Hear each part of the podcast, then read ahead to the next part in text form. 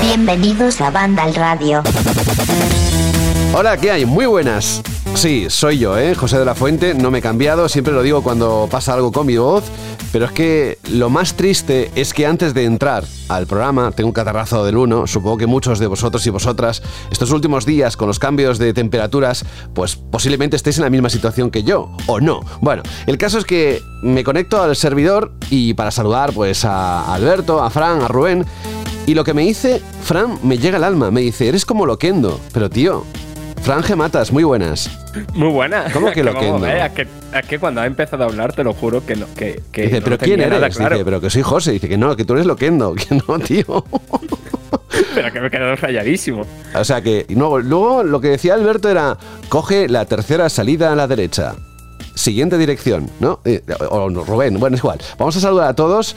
Gracias, Fran, por estar aquí. La semana pasada eh, estuvimos con ese especial de Steam Deck, que no sé si sabéis que la semana pasada tuvimos programa, que no hemos hecho descanso en Semana Santa y nos marcamos un especial con lo que tenemos que saber de esa, iba a decir consola, pero no es una consola, es un PC portátil que, vamos, que si no lo habéis escuchado rápidamente, pues a lo que es las plataformas habituales, Spotify, iBox, y ahí le dais al play y seguro que vais a disfrutar de un montón de detalles sobre esta, bueno, este gadget que muchos, muchos, muchos están esperando que les llegue el correo para empezar el trámite de pagar y que les llegue en las próximas semanas. A ver si hay suerte, o meses, o a ver si son años. Bueno, Alberto González, muy buenas. Muy buenas. eh, algoritmo de vocalización por inteligencia artificial que Madre intenta imitar a José. Bueno, el caso es que esta mañana decía, os decía a todos por el WhatsApp que seguramente no iba a poder presentar, que haría el control de la mesa y poco más. Pero bueno, parece ser que ha sido benévolo conmigo el gripazo y me deja hablar algo. Raro, pero algo. Bueno, ¿cómo estás, Alberto? La semana pasada también estuviste, tú sí estuviste de vacaciones y además me dijiste que ibas a aprovechar Semana Santa. ¿Algo destacado? ¿Algo que nos quieras contar? Bueno, pues que me lo he pasado muy bien, que no he parado, que como te comenté por mensaje, llegó el sábado, llegó el domingo y estaba yo muriéndome, ¿no? Cuando Cristo resucitaba el domingo de resurrección. Así que bueno, eh, la verdad es que he aprovechado para descansar, para leer, para verme algunas pelis y para pasarlo bien. Alberto, vaya batacazo en- de Netflix ¿eh? en la bolsa y lo que ha, bueno, esta semana se ha hablado mucho de la pérdida de usuarios y además unas políticas un poco cuestionables. No vamos a entrar en este tema hoy, pero quería comentarlo contigo, ni que sea brevemente al principio. Sí, bueno, de hecho incluso podríamos decir que está relacionado con una de las noticias que vamos a hablar hoy también, ¿no? Porque es verdad, sí, ha sido un batacazo muy gordo para Netflix, no se esperaba tan grande, se que iba a haber un descenso de usuarios, pero entre los 200.000 que ya tienen constatados y los 2 millones que ellos pronostican en los próximos meses, parece ser que ese efecto Netflix, ese eh, camino hacia el éxito, pues, ha tenido un buen descalabro. Y vamos a ver, decían que quieren cambiar, que van a apostar por contenido de más calidad, por una nueva modalidad de pago de membresía con publicidad, que esto también lo que comentaba, puede que esté relacionado con los videojuegos, así que vamos a ver cómo, cómo evoluciona, pero bueno, ya parece ser que la competencia Disney, HBO Max, etcétera, está pegando fuerte y también le está perjudicando a Netflix. Pues sí, gracias Alberto por conectarte. Me alegro que hayas pasado bien y descansado con los tuyos esta Semana Santa. Vamos con Rubén Mercado. Hola Rubén. Buenas, ¿qué tal? ¿Cómo estás? Yo, Desde- ahí decían, Sí. ahí decían lo de lo del el- el- la ecuación esta de tal. Yo a mí lo primero que he escuchado, digo, ese es el autotune de Paquirrin. Ah, con está esa voz. el algoritmo. Es el, el- el algoritmo, pero yo es el autotune ¿qué de Pa- dice? No, el algoritmo, tú eres el autotune de Paquirrin, pero en tonos bajos. o sea, No, no, no. ¿Cómo me dijiste esta mañana cuando hablaste conmigo por teléfono? Dice, cuéntame no, cosas. tantas barbaridades. Cuéntame cosas, Carmen de, Carmen de. Mairena. me decía esta mañana. Eso sí, eso sí, eso sí. También eres un poco Carmen de Merena, en pan descanse. ¿eh? Mira, la resurrección de Cristo. Que Dios la tenga en su gloria. Bueno, oye, eh, Rubén, mira, lo mismo que le preguntaba a Alberto y luego si se quiere unir a la conversación, Frank, que no quiero dejarle a un lado.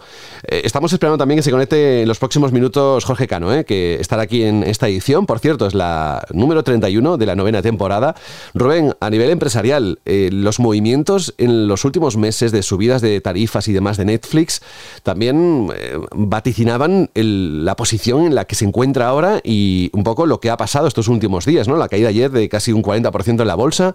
¿Cómo lo ves tú? A ver, estamos en un momento en el que muchas veces cualquier noticia más o menos importante, esta por supuesto es importante, aquí hay que sumar también, o no sé si se tiene en cuenta, eh, pues ese bloqueo en, el, en Rusia también, que eso hace pues que muchos usuarios se han dado de baja y estamos en un momento en el que cualquier noticia eh, que tenga que ver con una gran empresa, en el que gran parte de esa empresa eh, pues tienen gente que ha invertido en ella, cualquier decisión o cualquier cosa haga que veamos estos, estos, estas caídas tan potentes, ¿no? Habría que analizar un poco eh, más en largo tiempo, ¿no? no decir, venga, pues ha caído un 37% el valor en bolsa de Netflix eh, y quedarnos en ello, ¿no? Es decir, bueno, ha, caído un 37%, pero vamos a ver ese 37% en qué se, eh, bueno, en, qué se traduce en una semana aproximadamente, ¿no? Cuando ya se han dado las explicaciones pertinentes, si no es un movimiento simplemente de recuperar inversión en, una empresa o en un tipo de empresa que ha crecido mucho durante la pandemia por esa necesidad o ese, bueno, pues el estar en casa ha hecho que mucha gente pues se diera de alta en muchas plataformas de streaming, muchas plataformas online y había que analizarlo un poco más eh, eh, amplio, ¿no? Sí que es verdad que la noticia es muy llamativa. Las noticias económicas estas nos gustan un montón. Oye, Netflix ha caído un 37%, eh, el otro ha caído tanto, el otro de allí ha caído tanto porque sale una noticia o sale otra noticia. Eh, pero luego lo vimos eh, con ciertas decisiones que Inditex, por ejemplo, en su momento, cuando todas las empresas estaban diciendo que se iban de, de Rusia, Inditex alegando, que yo creo que también es lícito, ciertas condiciones laborales de no dejar a tanta gente en la calle, dijeron que de momento aguantaban y la presión y la caída de su valor en bolsa, un valor que lleva creciendo año tras año, como es el de Inditex, pues eh, hace que tome otras decisiones. Cuando se toma, otra decisión o se da otra noticia más positiva, pues hace que seguramente esa bajada se transforme en un rebote y en una subida, ¿no? Pero bueno, mm, estamos en un momento en el que cualquier información más o menos pequeña tiene repercusión en los valores de las empresas por inversores, que les da igual que muchos de esos inversores eh, que han vendido sus acciones es posible que no tengan ni Netflix y es posible que simplemente hayan visto esta noticia y hayan visto el momento de vender por si acaso bajaban más o no, ¿no? Entonces, bueno, hay que cogerlo todo con pinzas. Sí que es verdad que es un toque de atención, ya no solo para Netflix, sino para, cualquier otra plataforma que ofrezca, que ofrezca contenidos audiovisuales o de videojuegos y en el que estén mirando nuevas fórmulas de poder rentabilizar más su plataforma poder tener mejores beneficios y con ello invertir a lo mejor más en, mejorar su sistema, pues que no todo vale. Y es una manera también que los usuarios tenemos para decir, eh, señores, está muy bien, tengáis ideas y que tengáis buenas cosas. Al final buscamos buenos contenidos y si no nos dais lo que queréis o nos vais a imponer cosas que no nos gustan, adiós y apague y vámonos, que hay muchas otras opciones, ¿no? Es decir, que bueno, eh, es interesante verlo, pero habrá que verlo en una semana o una semana y media a ver si realmente ese 37 se mantiene o se transforma pues, en una bajada de un 5, de un 6, de un 7, que es algo mucho más asumible para los inversores de compañías de la medida que tiene Netflix o muchas otras que también cotizan en bolsa. Fran, parece que quizás, entre otras muchas razones, ¿eh? el tema está desde hace unos cuantos meses incluso unos cuantos largos meses en el catálogo, ¿no? De encontrar quizás buenas producciones. ¿Cómo lo ves tú? A ver, yo en primer lugar eh, desde un punto de vista totalmente egoísta, me parece casi positivo que haya ocurrido esto, porque es como la demostración de que a Netflix por fin le ha salido competencia y mucha. Y eso unido a lo que has comentado del catálogo, ¿no? O sea, porque cuando salió Netflix, y sobre todo durante los primeros años y tal, se veía como la alternativa a la televisión tradicional, ¿no? Eh, apuestas más originales, apuestas más arriesgadas y en los últimos años hemos visto como un mogollón de series aclamadas por la crítica, ¿no? Que no acababan de funcionar a nivel de audiencia, no, no dudaban en, echar el cierre, ¿no? A mí me, dolió muchísimo la cancelación de Glow, me ha, me ha, dolido muchísimo la cancelación de Archivo 81, que me la recomendó fervientemente Alberto, y fue verla yo y a los pocos días anunciar la cancelación, y así con un mogollón de, de grandes series, ¿no? Que yo recuerdo, o sea, me, me pongo a pensar y creo que lo último que vi en Netflix que diga, esta mandanga es buena, buena, fue la asistenta y de eso hace ya muchos meses.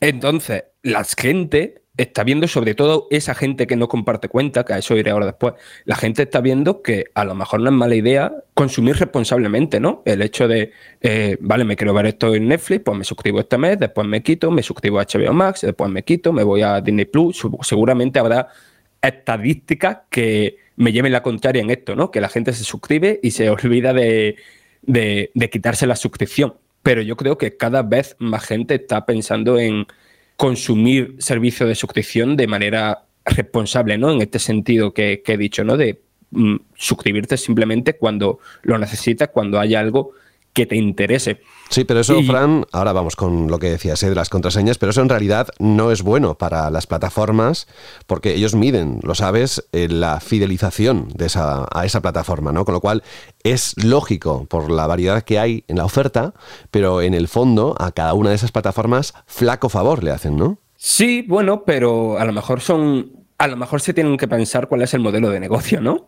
Quiero decir, eh, a lo mejor lo que tienen que ir menos al modelo de Spotify, ¿no? Que, es en plan de que, la gente se suscriba y que se olvide de suscribirse y a lo mejor entender más que ya no son un monopolio eh, en el caso de Netflix y que tienen competencia y que tienen que asumir que no van a tener un ingreso constante con la misma cantidad de suscriptores todos los meses y adaptar a ello sus inversiones, ¿no? Eh, cuantísimo, o sea, el problema de Netflix es que gastan, o al menos desde mi punto de vista, ¿no? Que, que seguramente Alberto sabe muchísimo más de esto que yo, pero desde el punto de vista de alguien que navega eventualmente por el catálogo, pero que sobre todo lo que hace es ir a ver algo concreto que le han recomendado o que ha leído en tal página web o lo que sea, yo lo que veo es que tienen muchísimo fondo de catálogo que es de una calidad muy mediocre. A lo mejor tienen que ser más concisos y más certeros con, las inversiones, ¿no? Y, con, y también con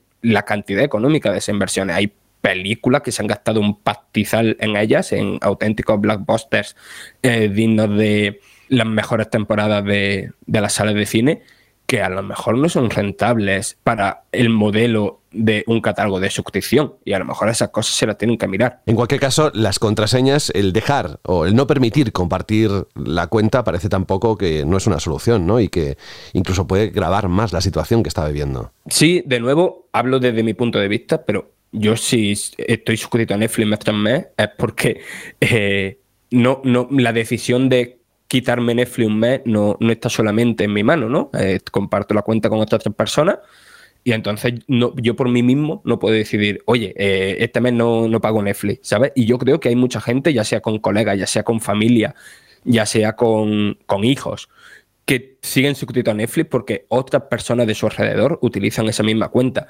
Eh, si meten esto que se está probando en tres mercados de Latinoamérica, que ahora mismo no recuerdo cuáles eran, creo que era Perú, Chile y algo más, habrá que ver eso, cómo, se, lo toman los suscriptores, ¿no? Bueno, es un tema, de verdad, ¿eh? no estaba en la escaleta de hoy, pero ya que ha salido, me he acordado de eso, pues he querido compartirlo con, todos ellos. Ya tenemos bastantes noticias titulares para el día de hoy. De hecho, no sé si habéis leído la descripción del programa, pero no hay ningún análisis ni impresiones. Hay algunas eh, que podéis ver dentro de la página web de Vandal, pero hoy hemos querido vertebrar todo lo que es la escaleta con la actualidad, porque creo que ha habido un montón de noticias que nos van a dejar pues un, algunos mini debates interesantes, o al menos tenemos que Mientras esperamos a que se conecte Jorge, eh, Alberto, dentro de nada tendremos novedades en distintas plataformas, lo contaremos aquí, pero que se viene un veranito bastante intenso. Yo no solo estoy diciendo temas de streaming, también en cine, ¿eh? estoy viendo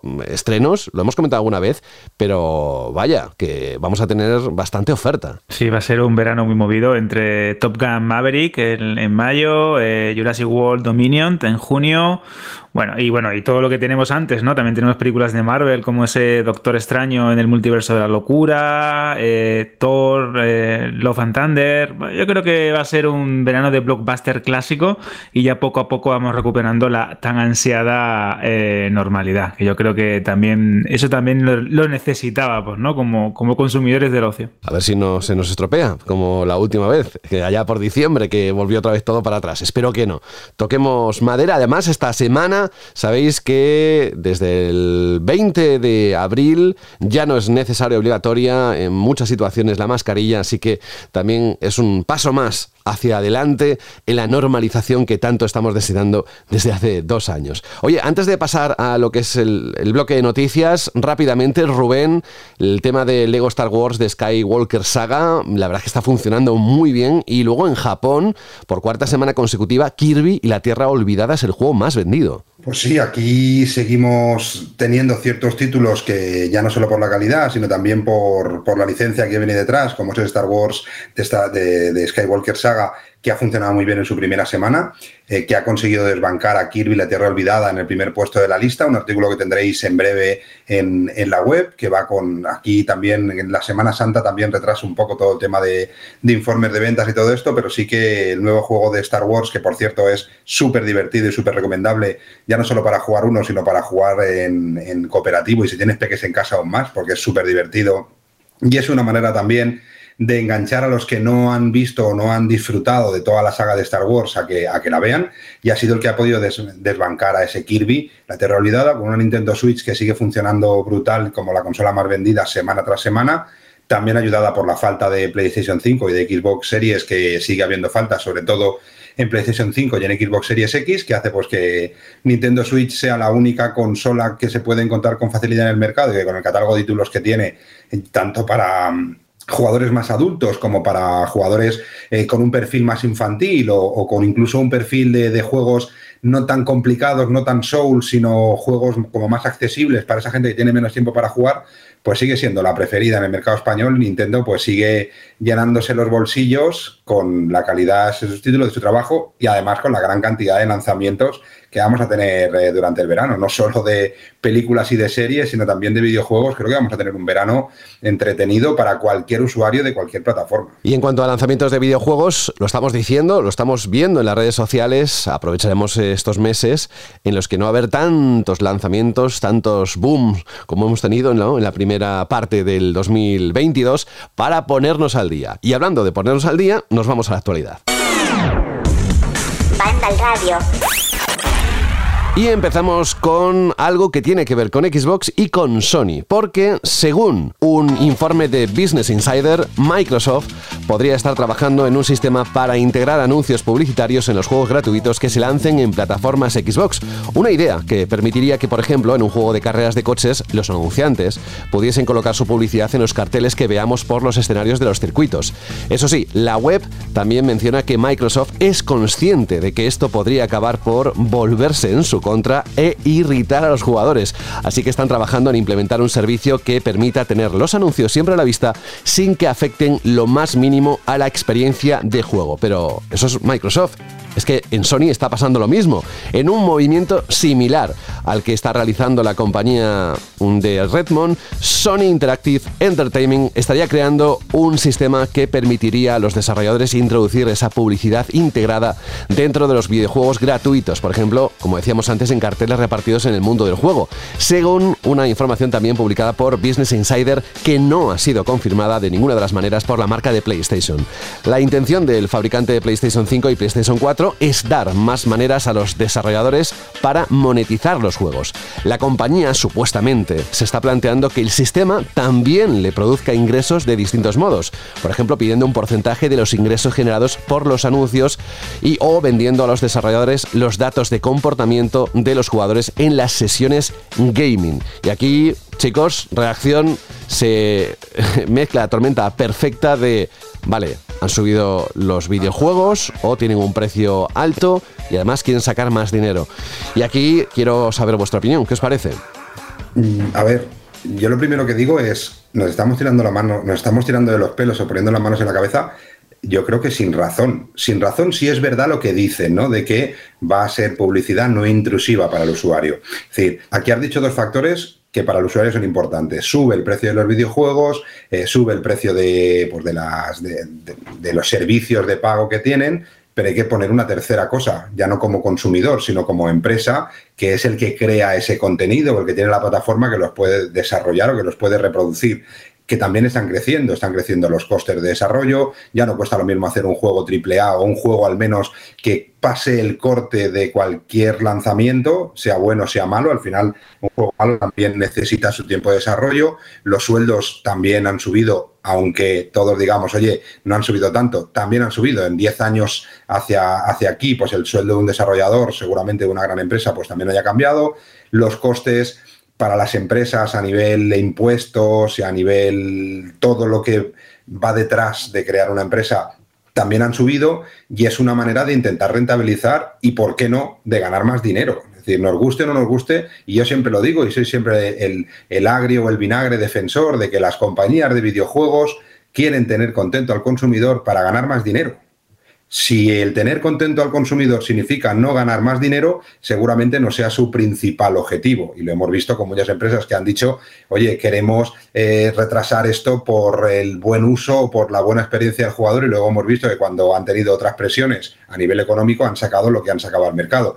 Esto no es nuevo. Esto lo vemos ya en muchos otros formatos de entretenimiento. Una cosa que se llama la U televisiva en el fútbol, eh, que es algo que no nos damos cuenta, pero que la U televisiva son esas pantallas que están en el campo de fútbol cuando vemos la retransmisión, que vemos ahí pues en la Champions vemos PlayStation o en otros vemos Konami en su momento, en los partidos del Barça, eh, que, que son fuentes de ingreso para el equipo, para el club donde lo ponen, son fuentes de ingreso para el que retransmite los partidos, por ejemplo MediaPro, pero también han implementado sistemas virtuales en, que, en el que el anuncio que ves tú no es el mismo anuncio que ven esa retransmisión en Inglaterra, no es el mismo anuncio que ven esa retransmisión en Estados Unidos o en la India o en China, eh, para poder pues armonizar un poco más y poder sacar un rendimiento en cada uno de los territorios donde están. Es decir, que seguramente aquí, si realmente no es intrusivo, lo que yo creo que no soportaríamos ninguno de los usuarios, por muy gratuito que sea el juego, por muy free to play que sea el juego,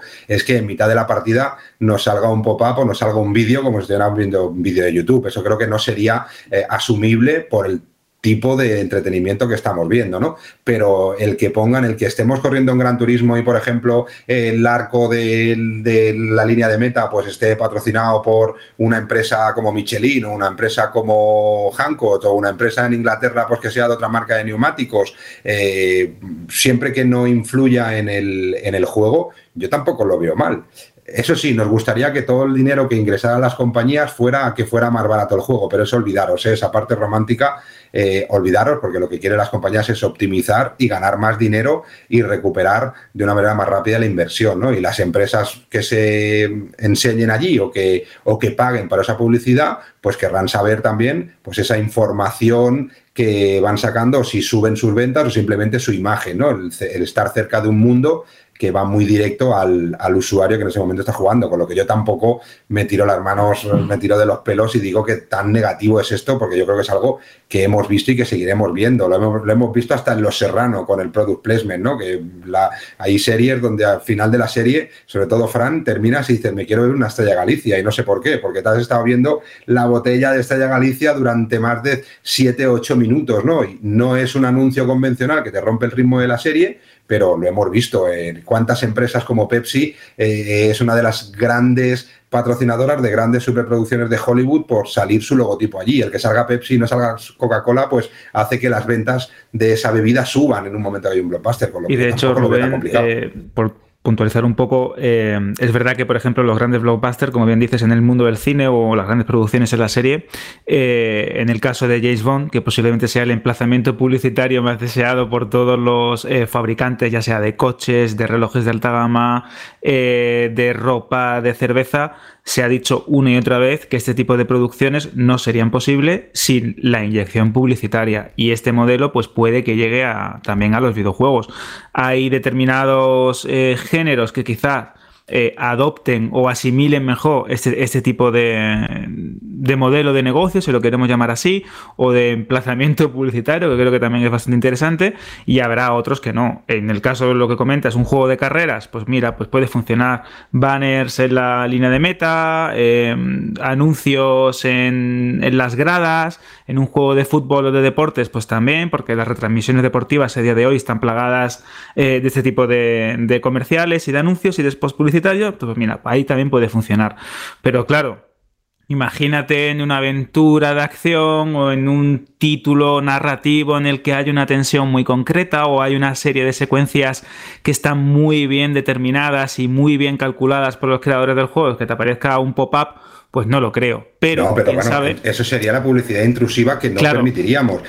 Yo, veo más complicado el cómo introducir publicidad en un del Ring, por ejemplo. Por ejemplo, en un del Ring, pues sí, pero luego están los publicistas, están los publicistas y esto hay un ejemplo, eh, por ejemplo, en, eh, el mundo de, las carreras de coches, ¿vale? Eh, hasta hace relativamente poco, uno de los principales patrocinadores eh, y los grandes inversores en, como, en publicidad, en cuanto a publicidad del mundo de la Fórmula 1 era Malboro. Y prohibieron, exacto, mm. pero prohibieron eh, publicidad de tabaco y bebidas alcohólicas. Ya no ves Malboro por ningún sitio, pero sin darte cuenta ves Malboro por muchos sitios. Ferrari, hasta hace bien poco, se veía claramente que llevaba publicidad de Philip Morris, de Malboro, no como tabaco, pero sí por esos colores característicos. Es decir, que aquí estará luego los publicistas y ver realmente qué tipo de nivel y de control eh, van haciendo las compañías, ¿no? Yo me imagino que lo harán bien pero no me imagino ver un juego, pues yo que sé, un Tokio, un Ghostwire Tokio, por ejemplo, que es un sitio que se puede poner muchísima publicidad en un montón de pancartas, que de pronto una pancarta veamos un anuncio, yo que sé, de Tena Lady. Pues no, yo creo que eso tendrán que tener un poquito más de control. Bueno, y también, Rubén, un juego aquí, bueno. también, aquí también va a ser muy interesante, y ya dejamos a hablar al pobre Frank, que ahí estaba viendo también ahí la vez, eh, es el tema de cómo se utiliza también la publicidad en función del usuario o del jugador que está, que está disfrutando en este momento del título. Porque hemos visto, por ejemplo, que hay anuncios en el caso de YouTube y puede que en el futuro en las plataformas de streaming con determinados planes que comentaba al principio del programa que sean más económicos con publicidad, que se busque la manera de lanzar anuncios en base a tus tendencias de consumo, a tus eh, favoritismos, etcétera, y esto también se puede aplicar a los videojuegos. Si, por ejemplo, estás jugando a un título de Sony y, por ejemplo, te encantan los shooters, pues a lo mejor te pueden poner un anuncio de Destiny mientras estás en una pantalla de carga de un juego online. O si te encantan los juegos de carreras y estás disfrutando de un Toca, por poner un ejemplo, o de un Aseto, mm, pues te pongan una publicidad de Gran Turismo. Así que vamos a ver también cómo funciona y de qué manera pues las empresas determinan que puede ser una publicidad intrusiva, que puede ser una publicidad que se amolde bien al género que, al que estemos jugando y sobre todo que el jugador la asimile, porque es verdad que de entrada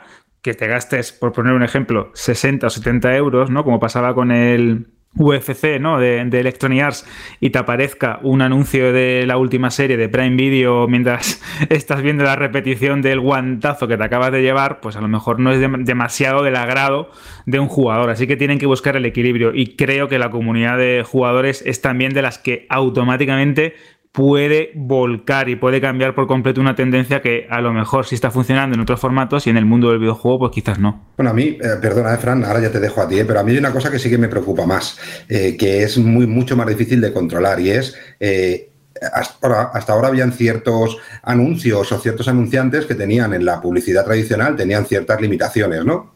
Es decir, yo, por ejemplo, el estar jugando un videojuego en casa con mis hijos, aunque sea un juego de 14 años, eh, seguramente la publicidad que yo quiero ver no es la misma que podrá ver mi hijo cuando le toque su partida que tiene 6, ¿vale? Entonces, eso es lo que me preocupa, ¿no? O el que esto sea un poquito el cajón desastre, pues para que las empresas, por ejemplo, en un juego de fútbol, estamos consiguiendo que las empresas de apuestas deportivas desaparezcan de una manera constante dentro de esas retransmisiones por el alto contenido componente de, enganche que tiene sobre la juventud, que es una lacra y que es el nuevo la nueva ludopatía, pues son las apuestas deportivas pues que esto no quede como que, bueno, pues por aquí podemos meterlo. ¿no? A mí me preocupa más no el cómo lo van a poner, sino la calidad del anunciante o el filtro que van a poner para que el anunciante sea eh, lo suficientemente serio como para poder respetar quién está, que al final hay gente detrás del mando y que está directamente interactuando con ello. Pero bueno, veremos a ver. Yo creo que falta todavía bastante para poder ver eso implementado de una manera mucho más general. Yo creo que casi está prácticamente todo lo importante dicho, eh, solo que varios apuntes.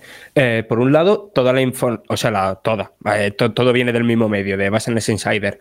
Eh, las informaciones de momento solo hablan de este sistema se está creando para los juegos free to play, juegos gratuitos. O sea, no va a ser en, en un Uncharted, ¿sabes? O, en un Halo Infinite.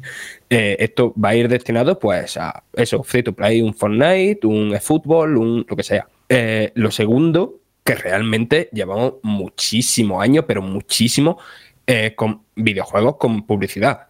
Nos podemos remontar a los ejemplos que ya se han dicho de juegos deportivos y juegos de velocidad, ¿no? Que hay de toda la vida ha habido publicidad, a otro acuerdo, ¿no? Creo que era Crazy Taxi el que tenía el acuerdo con Pizza Hut. Eh, hace un par de años vimos el acuerdo entre Death Stranding y Monster. Eh, quiero decir, siempre ha habido publicidad, ya sea directa o como o como product placement en los videojuegos. O sea, siempre, siempre no, me refiero a los últimos 20, 25 años.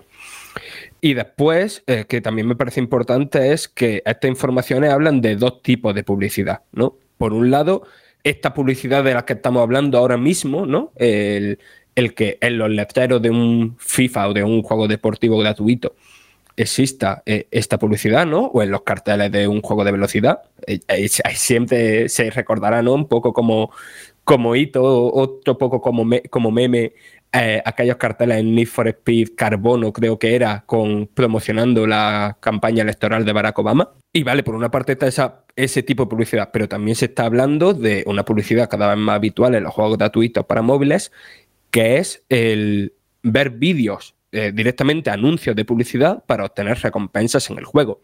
Y esa parte me parece que es un sistema fácilmente corrompible fácilmente que puede alterar el diseño de juego de cara a que los jugadores, los usuarios, los que no se deberían, o sea, eh, sería el cambio de ver, en lugar de dirigirse a jugadores, dirigirse a consumidores, ¿no? Y eh, eso sí me preocupa a mí mucho más y eso es una posibilidad que también se está, que, o sea, que se está estudiando en esto. Y después ya por terminar, el decir que me parece bastante lógico Microsoft y Sony estén trabajando en esto, porque hace ya más de un año eh, una empresa externa, ¿no? que no tiene nada que ver con Sony ni Microsoft, anunció un servicio de, este tipo, que dijeron que su intención era ponerlo en funcionamiento en varios juegos gratuitos a finales de 2020, juegos gratuitos para PC y consolas, por cierto, y de momento no ha trascendido que ese sistema esté incluido en ningún juego, pero claro, eh, evidentemente, si eso va a llegar tarde o temprano, Sony y Microsoft querrán que los ingresos vayan a su bolsillo y no a una empresa tercera, que los estudios independientes o de segundos o de terceras compañías tengan que contentar con ellos y no con, una, con un nuevo actor en el mercado. Interesantísimas aportaciones a un tema que iremos viendo con el paso del tiempo cómo evoluciona y en qué se queda realmente. Vamos a otro modelo de negocio que desde hace ya un tiempo viene definiendo la estrategia principal de Nintendo. Y es que en las últimas horas se ha filtrado en la red un emulador de Nintendo Switch capaz de ejecutar juegos de Game Boy y Game Boy Advance. La información compartida por el portal VGC supone un paso más en la confirmación de la llegada de juegos de ambas consolas portátiles al servicio de suscripción Nintendo Switch Online. Desde principios de 2019, como sabéis, se encontró en la aplicación de juegos de NES para Switch referencias a emuladores de consolas no especificadas y en septiembre del año pasado, distintos insiders y medios de comunicación aseguraron que llegarían juegos de Game Boy y Game Boy Color al servicio. Pues bien, los emuladores de Game Boy y Game Boy Advance se han extraído de una consola Nintendo Switch, por lo que todo apunta a que juegos de ambas plataformas llegarán a la consola híbrida. La aplicación de la portátil de 32 bits incluye 40 juegos entre los que están The Legend of Zelda The Minish Cap, Metroid Fusion, Golden Sun, Castlevania Area of Sorrow, Mega Man Battle Network 2 y Pokémon Pinball Rubí y Zafiro, entre otros. En cuanto a los juegos de Game Boy, está The Legend of Zelda Link's Awakening DX de Game Boy Color y Tetris de Game Boy. Es decir, y esto es importante, ¿eh? la lista no supone que esos juegos vayan a estar finalmente en este servicio, sino simplemente confirma que Nintendo actualmente está probando las posibilidades del emulador. Y parece, Alberto, que esto es un movimiento mm, totalmente natural, ¿no? Si ya hemos visto lo que hemos visto en los últimos meses, este sería el siguiente paso. ¿Cómo lo ves? Exacto, estamos viendo cómo poco a poco Nintendo Switch Online va ampliando el catálogo de consolas eh, antiguas o retro, ¿no? o de legado, legacy, ¿no? como se diría de Nintendo. Y es lógico que teniendo en cuenta que teníamos NES, Super Nintendo, Nintendo 64, pues empezarán también a abrirse un poco a las plataformas portátiles, porque no olvidemos que tanto Game Boy como Game Boy Advance o Game Boy Color eh, han sido el contenedor de juegos muy importantes como los que has nombrado, tanto de la saga Zelda como de la saga Metroid, Castlevania, Mega Man y algunos clásicos muy importantes. Es decir, estamos abriendo la puerta a una de las plataformas que más juegos clásicos importantes eh, ha tenido en los últimos años. Y cuando digo los últimos años me refiero a las pasadas décadas, porque ya parece que ha llovido bastante, ¿no? Desde que llegaron los portátiles. Así que yo creo que es un movimiento inteligente. Sobre todo vamos a ver cómo se va nutriendo el catálogo, porque es verdad que si estamos hablando que son 40 juegos, eh, si se van a seguir ampliando de cara al mañana o simplemente van a ser esos 40 juegos representativos y se van a quedar ahí, o si por el contrario, como comentaba, van a seguir haciendo como eh, hemos visto en el pasado, ¿no? Actualizaciones constantes, versiones retocadas de los juegos, etcétera. Yo en el plano personal a la Game Boy Color le tengo muchísimo cariño, he pasado muchísimo tiempo con ella, a la Game Boy original incluso más, porque fue la, primera consola portátil que tuve en mi vida y posiblemente aquella que me hizo amar eh, los videojuegos pues, con, con, toda mi alma. Y en el caso de Game Boy Advance, eh, tengo también muy, muy buenos recuerdos, solo por los Pokémon y ese Mario Kart que también me, me voló la mente, sino porque sentí por primera vez que una consola portátil era lo suficientemente potente, ¿no? Como para darme eh, aventuras increíbles en, cualquier lugar y en cualquier momento. Así que que lleguen a Nintendo Switch Online, que también tiene ese componente portátil que es indivisible de la consola, creo que es una buena noticia. Y a ver, ya lo único que queremos es que digan cuándo. Gracias, Alberto. Mira, ya que está conectado, Jorge Cano, muy buenas. Hola, buenas. Bienvenido. Sé que te ha extrañado. ¿Quién está hablando en este momento? ¿Quién eres? bueno, hemos hablado de la publicidad en los free to play que está estudiando eh, Xbox, Microsoft y Sony. En los últimos minutos estamos con esta, eh, los emuladores de Nintendo Switch en cuanto a Game Boy y Game Boy Advance. Antes de que des tu opinión al respecto, ¿tú crees que llegarán en algún momento las Game Watch a este servicio Nintendo Switch Online, Jorge, o no merece la pena? Hombre, eh, creo que si se acaba convirtiendo este servicio en una especie de museo de la historia de los videojuegos de Nintendo en el que estén ahí albergadas eh, todas sus consolas y todas sus máquinas, pues estaría bien como especie de eso, de un poco de educación ¿no? para la gente que vea de dónde venimos, ¿no? De esos primeros juegos.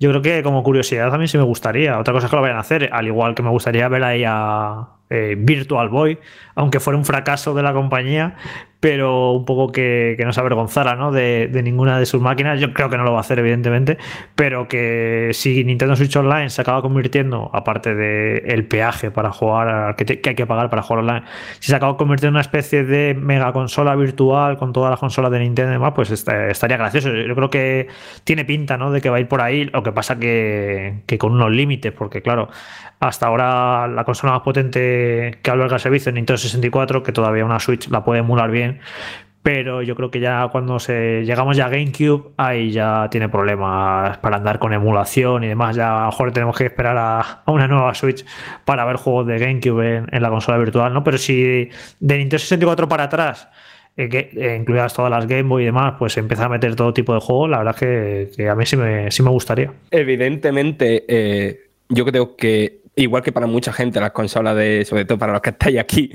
sus consolas de la infancia fueron la NES, la Super Nintendo o tal. Em, mis consolas de la infancia y no tan infancia eh, fueron Game Boy y sobre todo eh, Game Boy Advance. Así que esto, aunque ya estaban más o menos confirmados, ¿no? O sea, por fuentes más o menos fiables, pero, o sea, más o menos fiables, no fiables, eh, que esto iba a ocurrir, pero verlo ahora materializado, aunque sea en un estado bastante verde, lo que se ha filtrado, el emulador que se ha filtrado dicen que tiene que de hace bastante tiempo, ¿no? y ya es un poco tosco y tal, pero verlo ya materializado, pues me hace pensar que no queda demasiado, ¿no? Para que veamos los juegos de Game Boy y Game Boy Advance integrados en el servicio.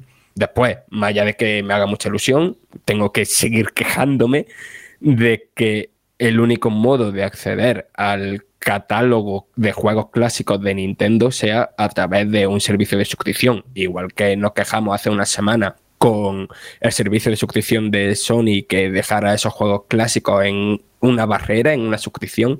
Hay que decir siempre lo mismo eh, de Nintendo hasta que lo corrijan en algún momento, que espero que así sea, pero probablemente no pasará. Y después, como cosa curiosa, no recuerdo ahora mismo los nombres, pero como comentaba José cuando empezó a, a enunciar la noticia, el nombre de estos emuladores, ¿no? De, que había consolas, emuladores para Switch que todavía no se habían desvelado, se filtraron hace mucho tiempo, en 2019. Eh, esos nombres salieron de cuando publicaron el, programa de juegos clásicos de NES, ¿no? Que los dataminers buscaron ahí cositas Y entonces pues detectaron el, emulador de NES, evidentemente, el de Super NES y otros dos. Eh, de esos otros dos, uno es el de Game Boy, pero el otro no es ni el de Nintendo 64 que se publicó, ni el de Mega Drive, ni este de Game Boy Advance. Es decir, queda al menos, eh, a no ser que descartan esos planes en el futuro, pero está ahí el nombre, otra consola más que en algún momento llegará. ¿Que, ¿Cuál es esa consola? Pues no lo sé, pero como decía Jorge, dudo bastante que sea GameCube. Bueno, Fran, teniendo en cuenta que rompieron esa barrera de meter una consola que no era suya, como Mega Drive, esto abre la posibilidad a, yo qué sé, a ver eh, otra consola de Sega como Master System o ver TurboGrafx, o eso estaría bastante chulo, la verdad, que, encima aparecieran en juegos de, de, otras, de otras plataformas. Todavía queda mucho año, 2022, y evidentemente Nintendo tiene muchas cosas que anunciar, así que cuando ocurra algo relacionado con esto que estamos hablando, evidentemente estará en la página web de Vandal y lo tocaremos aquí en Vandal Radio. Una pregunta antes de seguir con el próximo titular. A ver, ¿cuánto nos queda, Alberto, de Star Wars durante este año? Porque ya tenemos otra noticia generada esta misma semana. ¿Tú crees que el, todos los fans están esperando algo más, aparte del 4 de mayo que se anuncie otra cosa, lo que sea, porque me parece tanta información, tantas cosas a la vez. Bueno, yo creo que nos queda un mayo muy movido, ¿no? Entre Obi-Wan, el posible anuncio de la fecha de estreno de, Mandalorian, eh, la remesa mala. Bueno, es que yo creo que parece que no tenemos películas, pero vamos a tener series, videojuegos, nuevas sagas de cómics. Eh, se avecinan meses muy movidos, o como se diría, vamos a sentir muchas perturbaciones en la fuerza. De hecho, dan, dan por hecho que, que el 4 de mayo vamos a ver el Jedi Fallen Order 2 por primera vez. Y, pues no me extrañaría que anuncien más juegos de Star Wars, porque pegas una pata a una piedra y sale un juego nuevo de Star Wars ahora por mismo. Eso, por eso lo decía. o sea que... Bueno, ¿por qué digo esto? Otra vez, y eso que hace dos programas escuchamos la sintonía que sabéis que a mí no me importa poner una y otra vez.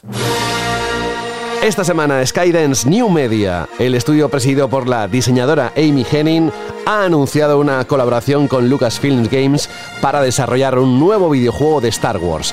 Según explican en el blog oficial de la saga, este nuevo título será una aventura de acción centrada en la narrativa y contará una historia completamente original dentro del expandido universo de la Guerra de las Galaxias. Por el momento no se han dado más detalles de este proyecto, ni ventana de lanzamiento, ni posibles plataformas en las que podremos jugar pero este 2022, por todo lo que hemos contado en los últimos minutos, Jorge, tenemos cosas, cositas, se vienen cositas de Star Wars para incluso saturar a aquellos que no son tan fans, ¿eh? Fíjate, los que son fans, vamos, todo es poco, ¿no? Bueno, me suena que lo, hablamos hace unos programas, ¿no? Que sí nos estaban pasando un poco con tanto producto de Star Wars.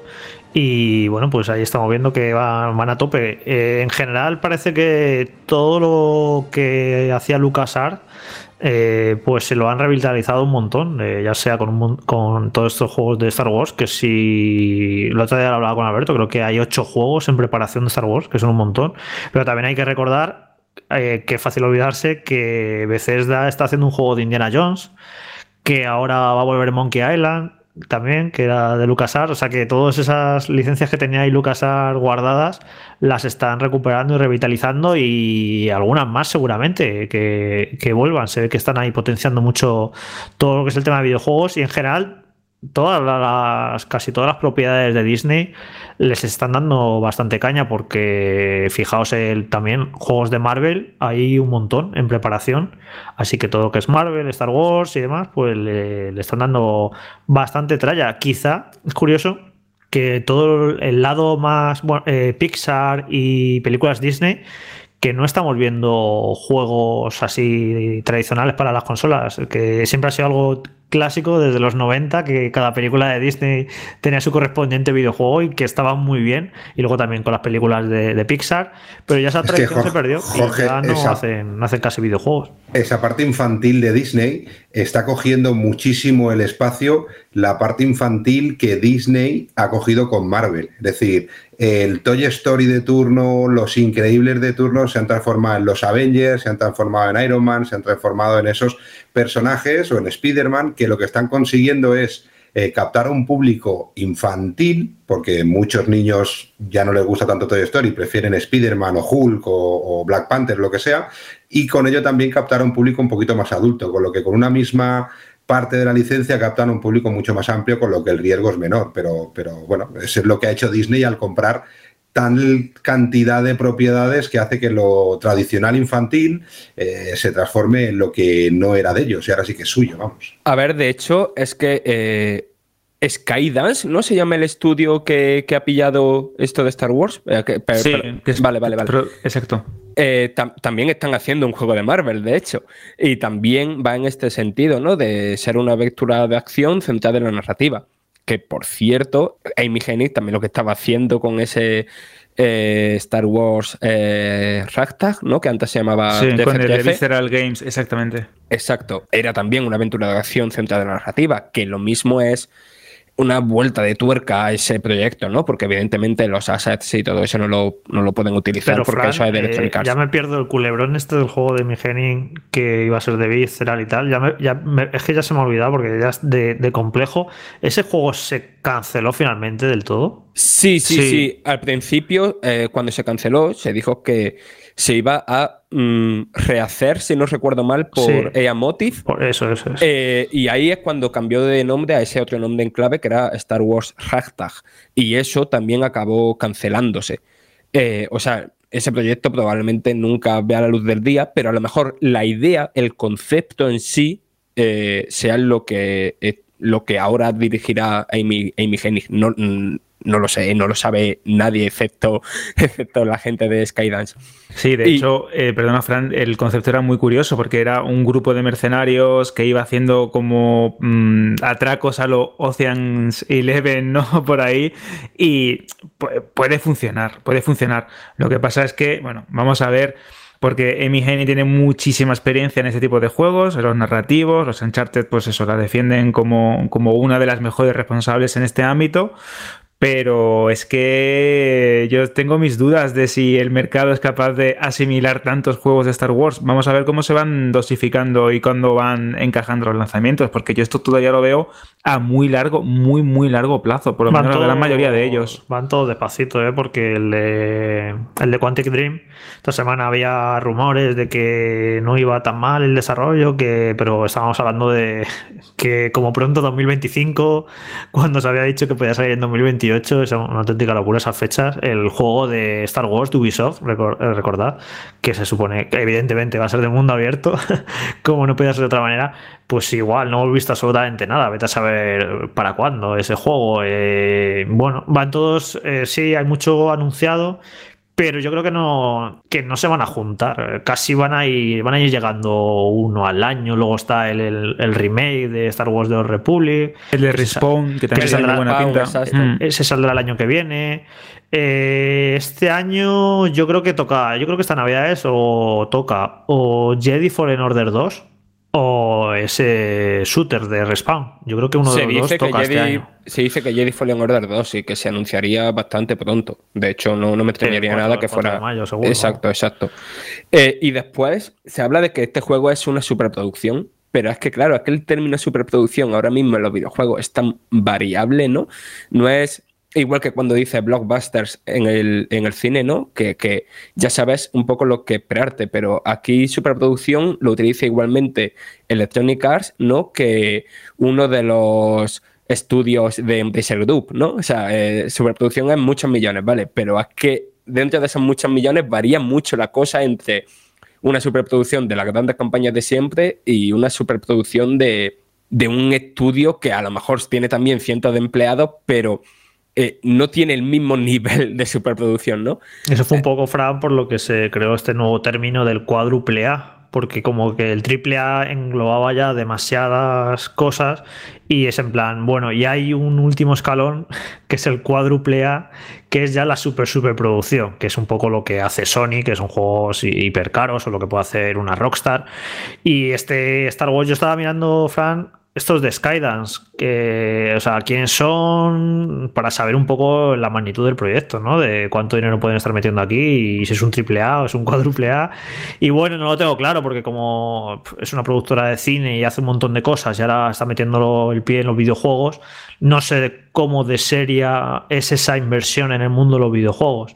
Así que habrá que ver este juego de qué, de qué magnitud es. Claro, es que Skydance, eh, llévame la contraria si me equivoco, pero lo más tocho que ha hecho en los videojuegos creo que es eh, The Walking Dead Saints and Sinners, que es una gran superproducción de realidad virtual, probablemente de lo más tocho que se ha hecho por detrás del Harley Alex, pero claro, es una superproducción dentro del nicho de la realidad virtual. Pero después, en, en cuanto a obras para de videojuegos de no sé cómo decirlo, de pantalla plana, que no sea de realidad virtual, no tienen en su portfolio nada demasiado tocho. A ver, yo estoy viendo aquí Skydance Interactive y tienen un juego de 2017 que se llama Arcángel, que ni idea.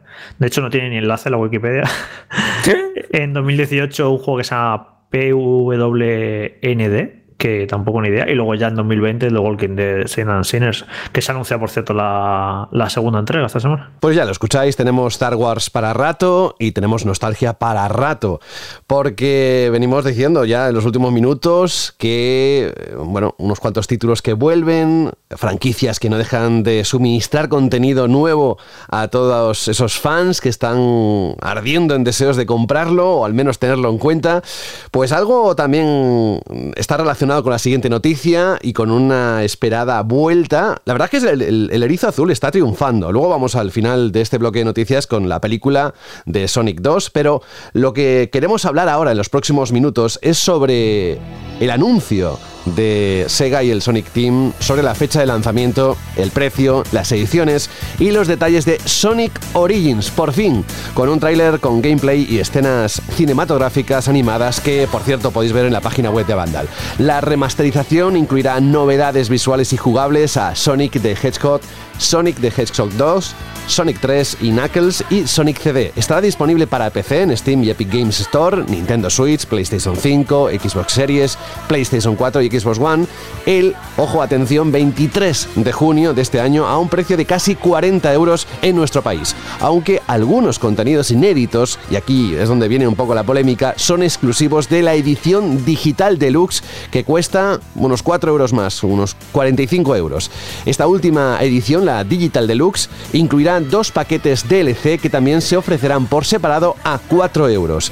Y bueno, tenéis ahí también la noticia de la web de Vandal en qué consiste, por ejemplo, el primero de esos DLC, que es el paquete Premium Fan, con 11 misiones de alta dificultad, bla, bla. El segundo DLC es el paquete Classic Music, con un reproductor musical de 73 canciones. Y luego a esos dos DLCs hay que sumar otro contenido adicional, el paquete Stardust, exclusivo para quienes reserven el juego en su edición o estándar o deluxe, que bueno, añade monedas, 100 monedas, unos bordes para el formato 4.3. Jorge, aquí eh, la nostalgia sigue exprimiendo y no sé si ya 40 o 45 euros por contenido que, se, que, bueno, que es el que he dicho, realmente es lo que esperaban los fans del Erizo Azul. ¿Cómo lo ves?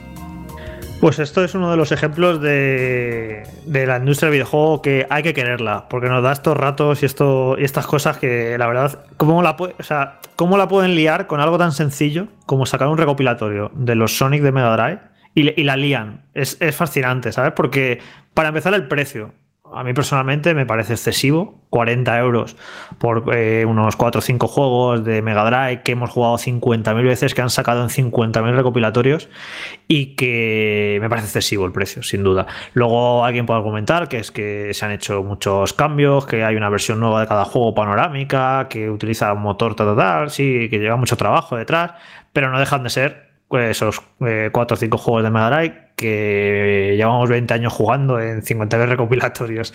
Me parece excesivo el precio.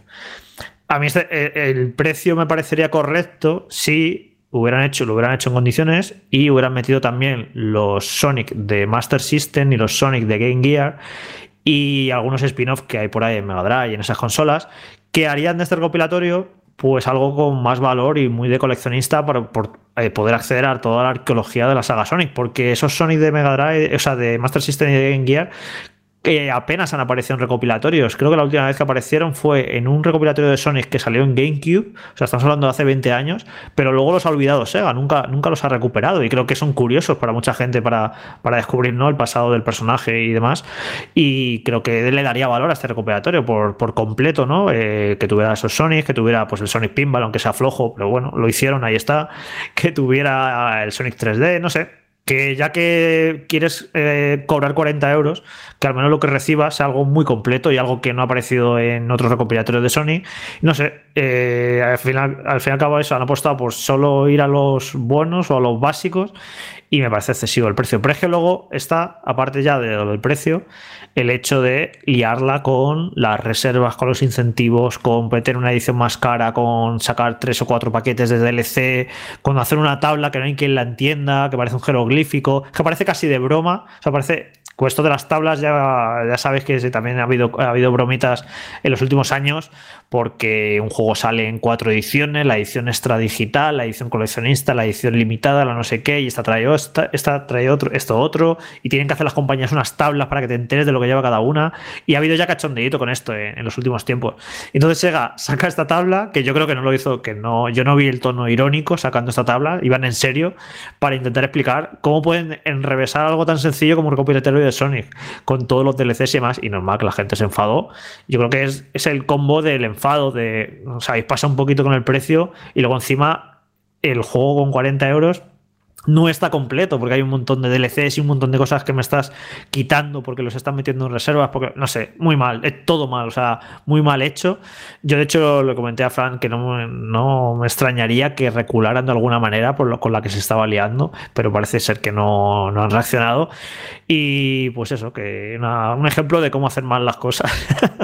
en vez de poner un precio, un buen precio y ofrecer un producto muy completo, pues ofreces un producto caro, no demasiado completo y encima le metes DLCs. O sea, es un ejemplo perfecto de cuando la industria del videojuego a veces se empeña en hacer mal las cosas cuando no era tan complicado hacerlas bien. Es que es demencial el fallo de comunicación que ha habido aquí. O sea, estoy mirando ahora la web oficial, que la web oficial cuando hicimos la noticia, o sea, en el trailer salía la fecha correcta, ¿no? 23 de junio de 2022. Pero es que la, en la web oficial ponía 12 de junio. Pero es que después la tabla que la he mirado, también la han actualizado. Quiero decir, sigue siendo igual de enrevesada, pero, pero la han actualizado eh, explicando un poquito mejor lo que es cada uno de los extras, porque el problema era eso, que, bueno, además del problema que has dicho tú, el problema también era que tú leías los extras, estos de cada uno de los paquetes, y no te enterabas de lo que, de lo que eran esos extras. A veces porque estaban mal traducidos y a veces porque son tan tontos esos extras que, parece mm, casi imposible que vayan a cobrar más por eso. O sea, estoy hablando de extras de que en el menú principal los personajes se muevan, ¿sabes? O que mientras reproducen música en, eh, la jukebox que está incluida en el juego, eh, vayan saliendo arte de los personajes, ¿no? Y ahora eso, ahora han actualizado que si el modo espejo, que se puede desbloquear en el juego, pero hay un extra que que te lo pone desbloqueado desde el principio, ¿no? Eso ahora lo han tenido que aclarar, ¿no? Que se puede desbloquear en el juego. Eh, y eso han ido haciendo como varios cambios, como poniendo parches, pero básicamente eso es una admisión de que la comunicación con este juego, aparte de, que por sí estaba el concepto de meter DLC en, en este recopilatorio está mal, pero es que la propia comunicación ha sido horrible. Pues es curioso porque la verdad es que desde que salió la noticia, las redes, sobre todo Twitter, ha ardido en cuanto a comentarios de los fans que estaban esperando una cosa así y bueno, se han quedado un poco a medias, ¿no? Incluso observando muy de cerca a ver cuáles van a ser los próximos movimientos y realmente en qué se va a traducir todo esto. Bueno, lo que ocurre con Sega lo dejamos apartado y nos vamos a Nintendo que realmente es un alma libre y no está sujeto prácticamente a nada. Siempre rompe el molde y hace lo que quiere, nos lo ha venido explicando muchas veces Rubén sobre los precios de títulos que no los baja nunca. Bueno, pues en este caso, esta semana hemos tenido una muy buena noticia porque pese a que en un primer momento estaba previsto para septiembre, Nintendo ha dicho, oye, que Xenoblade Chronicles 3 lo vamos a adelantar. Y ha anunciado su nueva fecha de lanzamiento unos meses antes. La propia Nintendo ha anunciado que esta nueva entrega de la saga de Monolith Soft se lanzará, apuntad bien si no lo sabéis, me extraña, pero bueno, el 29 de julio en exclusiva para Nintendo Switch. Ya se puede de hecho reservar desde la eShop de la consola a un precio de casi 60 euros en nuestro país. Aprovechando este anuncio, la compañía ha compartido más detalles del JRPG, además de un nuevo tráiler en el que podemos ver a los personajes del juego y su sistema de combate, así como una imagen de la edición coleccionista física que solo estará disponible a través de My Nintendo Store e incluye el juego, una caja especial, un libro de arte y una caja metálica, como, si no os lo imagináis, lo podéis ver en una imagen que está colgada en la página web de Vandal. Y como decía, hablando antes de Twitter, como decía Carlos Leiva, también cuando se anunció lo que voy a decir ahora, dices, pero ¿qué ha pasado el 29 de julio? Ya no solo tengo Xenoblade Chronicles 3, sino que también tengo Digimon Survive. Bandai Namco Entertainment ha anunciado esta misma semana la fecha de lanzamiento de este título, Digimon Survive, en España y el resto de Occidente. El juego de rol, con combates estratégicos y una historia marcada por las decisiones del jugador, llegará el 29 de julio, un día después que en Japón, para PC, en Steam, Nintendo Switch, PlayStation 4 y Xbox One. El título celebra además el 20 aniversario del anime Digimon Adventure, estrenado en 1999 y se anunció en 2018 para un estreno un año después. Desde entonces, lo sabéis, se ha retrasado tres veces, pues el mismo día que Xenoblade Chronicles 3 se lanzará el Digimon Survive. Insisto una vez más, 29 de julio. ¿Cómo te quedas, Alberto? Madre mía, los dos el mismo día, ya es mala suerte, ¿no? que el Alberto, Alberto de Digimon desde chiquitito, ¿no? Pues ojo cuidado, que ojo cuidado que se viene anécdota. aquí un, se viene anécdota, cuidado. Un entre Fran de Pokémon y Alberto De, Digimon. De Digimon, porque es que en mi primer Tamagotchi, en lugar de ser el Tamagotchi tradicional, era el de Digimon, el del ladrillito este con la pantalla LCD y recuerdo que todos iban ahí con su Tamagotchi yo iba como mi Digimon más chulo que nada. Y de hecho, eh, Digimon tiene algunos juegos muy, muy buenos. El Cyber Sleuth este es un pedazo de juego. Aquí me destapo como fanático de Digimon. Ojo, esto lo tenía oculto, ¿eh? Ha salido a la luz. Pues, a ver, lo primero, yo lo de. Bueno, para seguir con lo de Digimon, la verdad, o sea, este juego me atrae porque están hablando de una trama así como muy dura. Sí, sí, sí. Sí, sí, sí. Y, se ve en el, en el tono, ¿no? De los trailers que han publicado, de la misma música que estaba poniendo José, ¿no? Que es un juego, mm, dentro de que es Digimon, eh, bastante oscurito. Y, a ver, yo nunca he sido tan fan de Digimon como, como de Pokémon, pero evidentemente de chaval y de adolescente me tragaba las dos series a la vez. Vaya, es verdad que videojuegos de Pokémon he jugado mucho, pero este tiene bastante buena pinta. Y después, no sé, el rollo de que a nivel de combate sea un RPG táctico que después las decisiones sean bastante importantes en cómo evoluciona la historia, la verdad es que mm, me llama la atención sin ser yo el mayor fan de Digimon, la verdad. Es que tiene su pinta y aparte siempre de una manera u otra casi todos los juegos de Digimon o incluso la propia serie siempre ha tenido como comenta Frank ese deje existencialista, ¿no? Y hablando de qué es real, qué no es real, eh, hasta qué punto estas criaturas digitales pues son, entre comillas, seres vivos. Es decir, que tienen, tienen su conversación los juegos de Digimon. Y este creo que va a darle otra vez ese toque, ¿no? De, de personas atrapadas en un mundo, eh, supervivencia, eh, como comentaba Fran, decisiones, porque también tiene un, un componente muy de visual novel, porque más allá de que sea un juego de de estrategia y que sea táctico y que veamos las típicas casillas y los personajes y los monstruos moviéndose de un lado a otro, eh, tiene ese componente narrativo que le gusta tanto al público japonés y que de hecho a mí me apasiona porque muchas veces te das cuenta que hay verdaderos argumentos y verdaderas eh, tramas profundas en este tipo de juegos que a lo mejor no te paras a pensar en un primer momento, pero bueno, yo creo que, puede estar bastante bien. No, no, yo quería, iba, a ir a Xenoblade. Vale, vale, simplemente. de Digimon, Sí, sí, simplemente apuntar que mm, me parece bastante curioso, ¿no? Cómo Pokémon ha ido pillando eh, a las generaciones, o sea, a los que hemos ido creciendo con la saga, ¿no? Pero siempre ha tenido su tono, ¿no? De pillar a las nuevas generaciones, ¿no? El tono siempre ha sido un poco el mismo, excepto en algunos juegos concretos. Pero Digimon es como consciente de que van a un público que ya ha crecido, ¿no? Y que, y que crece con la misma saga. Sí, no, yo iba a decir que, bueno que estabais aquí hablando del Digimon, que Xenoblade evidentemente es uno de los lanzamientos más importantes del año, eh, sobre todo para los amantes de los JRPG, porque viniendo de donde venimos con esa saga, que siempre hacen juegazos, pues el 3 evidentemente seguro que lo va a ser también. Y es curioso porque estaba previsto para septiembre, y han adelantado la fecha, que es algo que no estamos habituados. Estamos habituados a que se retrasen los videojuegos, pero no a que se adelanten. Y teniendo en cuenta que despeja Nintendo ese mes de septiembre y de octubre, eh, algo tienen que tener ahí que no sabemos. Yo creo eso, importante. Eso mismo iba a decir yo, Jorge, que es muy raro este movimiento de tiempo eh, y que deja un slot de lanzamiento muy, muy importante y muy potente. Es decir, el slot de lanzamiento de junio en cuanto a ventas, no es el slot de lanzamiento de septiembre, septiembre-octubre, que es eh, los inicios o las, las, primeras fechas en los que salen los grandes títulos, con lo que, eh, bueno, veremos si, a ver, Nintendo está en un momento que haga lo que haga, mm, le va a funcionar. Es decir, aquí hablábamos dos juegos, dos lanzamientos de Switch tan potentes en la misma semana. Da igual van a vender todo lo que quieran vender y más. Eh, que de en septiembre no sacan nada, no pasa nada, si tendrán otras cosas que seguirán vendiendo. Solo hay que ver las listas de ventas, como sigue vendiendo Leyendas Pokémon Arceus, como sigue vendiendo Kirby, como sigue vendiendo todo, como Star Wars, un juego que nunca había sido el más vendido en Switch.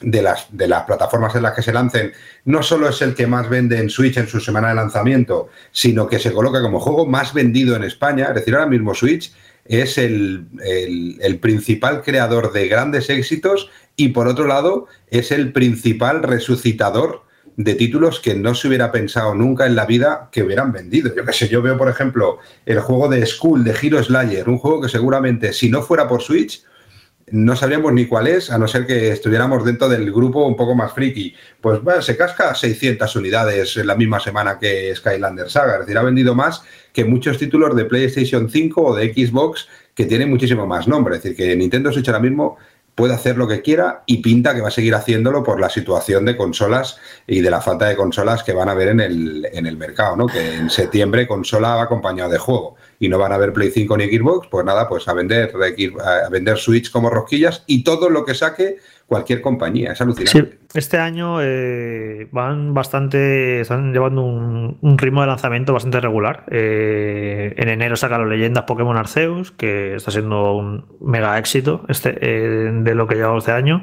En febrero sí que no sacaron nada.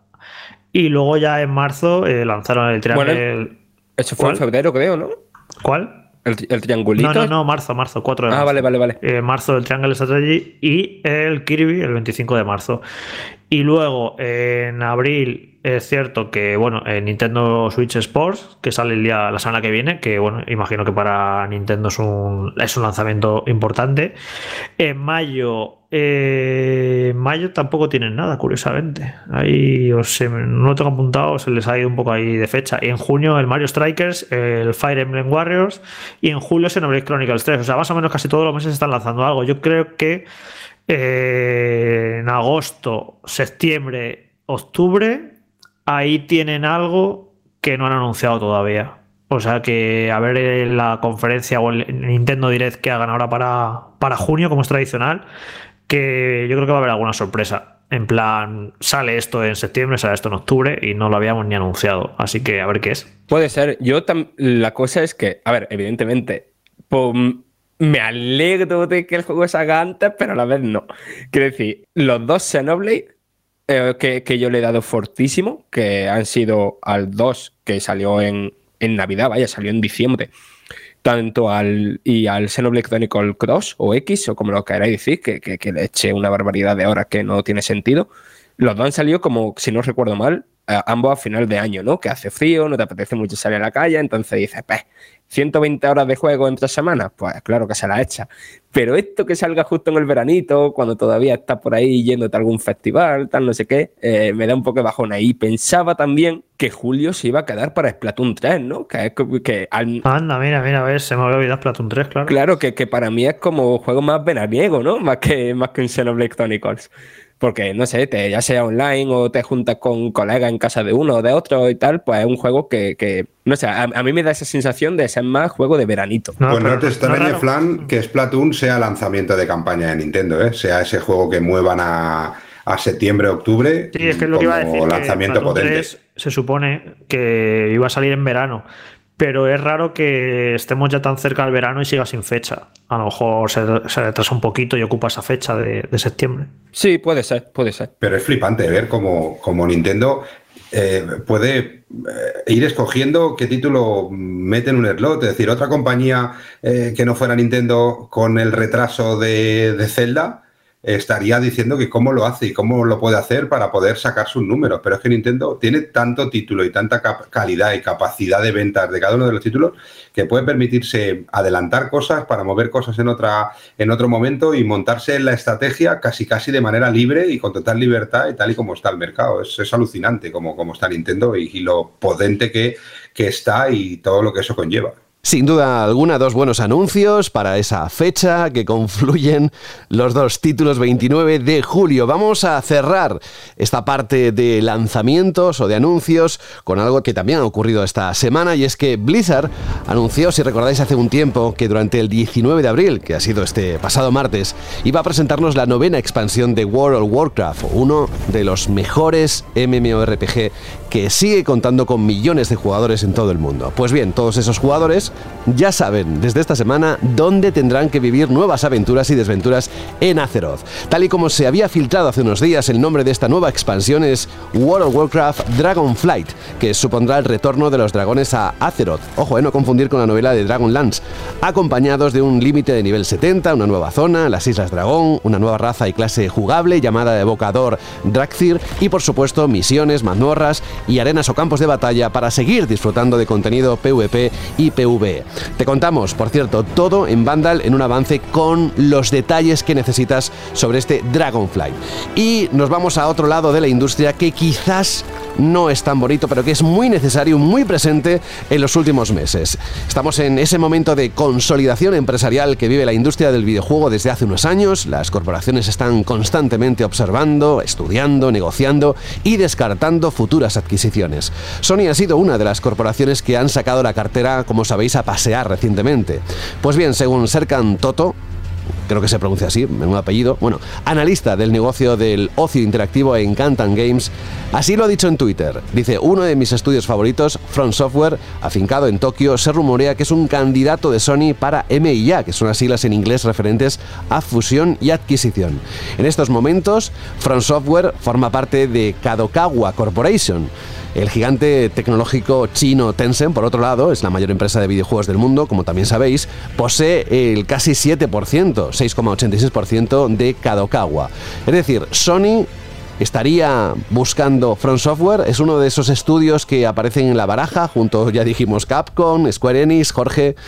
¿Cómo valoráis todo esto? Sobre todo que algo así como Front Software pase a formar parte de los estudios de Sony. Bueno, yo eh, si no fuera por la fuente y por dónde viene la información, que ahora nos explique un poquito más Frank, que, es quien hizo la noticia, yo lo vería esto más como el típico rumor deseo de fans, ¿no? Joder, ¿cómo, pues cómo me gustaría que compraran Front Software, ¿no? Que es la compañía de moda. Pero viniendo de la persona a quien viene, fue lo que me sorprendió, ¿no, Frank? Que, que no es un tío que se invente cosas o que diga las cosas por decir. No, sí, sí, sí. Este hombre no es un insider, ¿no? De los que quieren, ¿no? Que, que, le hagan casito, ¿no? Este hombre es un analista de mercado de una empresa seria de análisis de mercado del videojuego que en ese típico artículo de Games Industry que sacan siempre a principios de año de, para analizar la tendencia futuro del videojuego, siempre está ahí junto a otro grande analista de la industria y que, claro, que, que si ha oído esto, es que lo ha oído.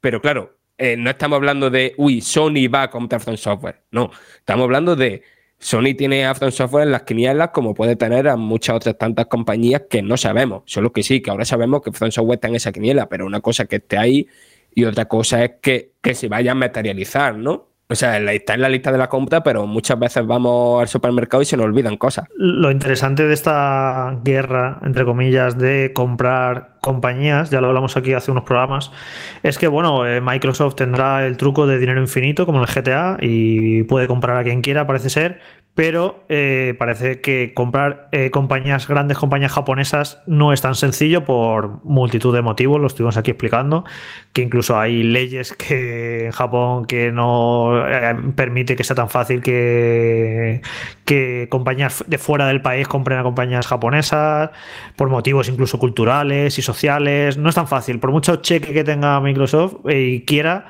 no es sencillo pescar en Japón. De hecho, yo creo que si, hubiera sido sencillo o se, o se pudiera siquiera, ya lo habría hecho y es curioso que no, que no, que no, ha sido prácticamente capaz de, comprar ningún gran estudio japonés. Pero en cambio Sony sí que tiene ese pro, ¿no? De que Sony es japonesa, se supone que Sony no debería tener trabas o grandes problemas para poder adquirir o fusionarse con alguna compañía, algún estudio japonés. Así que por eso, eh, durante los próximos semanas o meses o años, cada vez que aparezca un rumor de eh, pues Capcom la podrían comprar o podrían comprar a Square Enix o podrían comprar a Front Software o cualquier otra compañía japonesa, siempre los rumores se van a poner y del lado de Sony por, el, por este hecho, por el hecho de ser Sony japonesa, que se supone que tiene ahí una ventaja y una facilidad que no tiene, que no tiene Microsoft. Así que a ver qué, qué ocurre en los próximos meses, que como ya hemos dicho en otros programas, eh, van, a van, a seguir cayendo las adquisiciones. No la de. Si es cierto que quizá no veamos eh, tanto movimientos tan sísmicos como la compra de Activision Blizzard, pero eh, bueno, a lo mejor para para, sí, de cara a lo que es el negocio y las cifras y el dinero y mediáticamente, pues evidentemente es imposible casi superar una compra tan, tan grande como la de Activision Blizzard, pero emocionalmente o como jugadores, pues a lo mejor a mí me conmueve más que una gran compañía de estas comprar a, Capcom, por ejemplo, o comprar a incluso a Front Software ahora, que es la compañía de moda con Elden Ring, eh, la compañía japonesa de moda, o una Square Enix, eh, hacerte con la saga Final Fantasy. Vale que financieramente no es equiparable a una Activision Blizzard, pero eh, aquí también hay un factor de corazoncito de los jugadores que yo creo que sí sería muy impactante que una compañía de estas clásicas eh, japonesa fuera adquirida, la verdad. Sí, también aclarar, por, porque puede haber confusión, ¿no? Eh, que Front Software es eh, un estudio entre millones de comillas, ahora lo explico, independiente. Quiero decir, por mucho que la mayoría de sus juegos veamos el sellito de Bandai Namco, no es un estudio de Bandai Namco, Bandai Namco hace de editora.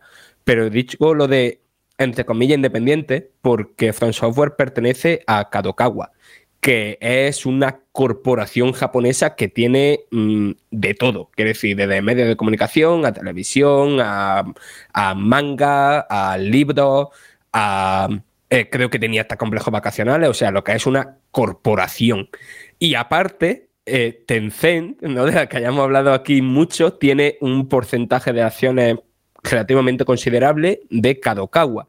Así que indirectamente, ¿no? Casi se podría decir que Tencent eh, posee a Front Software entre millones, o sea, o tiene parte de Front Software entre millones de comillas. Sí, pero si es extraño, si vemos que culturalmente es complicado que una empresa de fuera de Japón, americana en este caso, tan potente en cuanto a marca como es Microsoft, compre una compañía japonesa, aún es más complicado que una compañía china como es Tencent llegue a comprar al completo una compañía japonesa, ¿eh? porque así ahí sí que hay una ruptura cultural entre Japón y China brutal brutal porque son el gran enemigo de Japón es China y el gran enemigo de China es Japón. Entonces es como más extraño. Al final, además de esas leyes, que todas las leyes eh, económicas son posibles si realmente hay un interés de venta y un interés de compra para solucionar esas cosas, es decir, oye, eh, todo tiene una manera de poderlo hacer.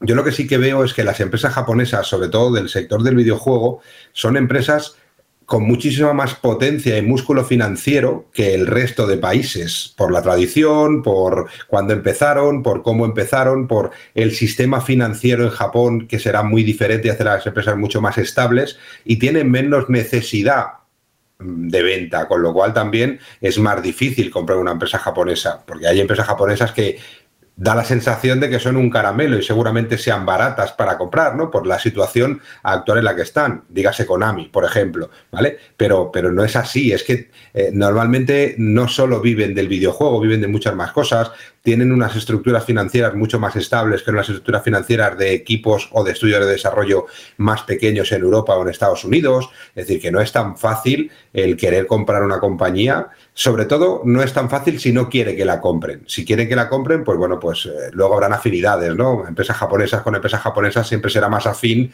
la compra, pero al final también, oye, el que más pasta traiga y en mejores condiciones de, ese que se va la gata al agua. Pero yo esto lo veo como otro más. Estamos en un bucle constante de a ver eh, cuál es la semana en la que no sale una noticia de que Microsoft o Sony va a comprar un estudio de desarrollo. Eh, yo creo que parece que es que si no hay semana en el que no salga esa noticia, es que no es una semana completa, es una semana que ha quedado huérfana de noticias, ¿no?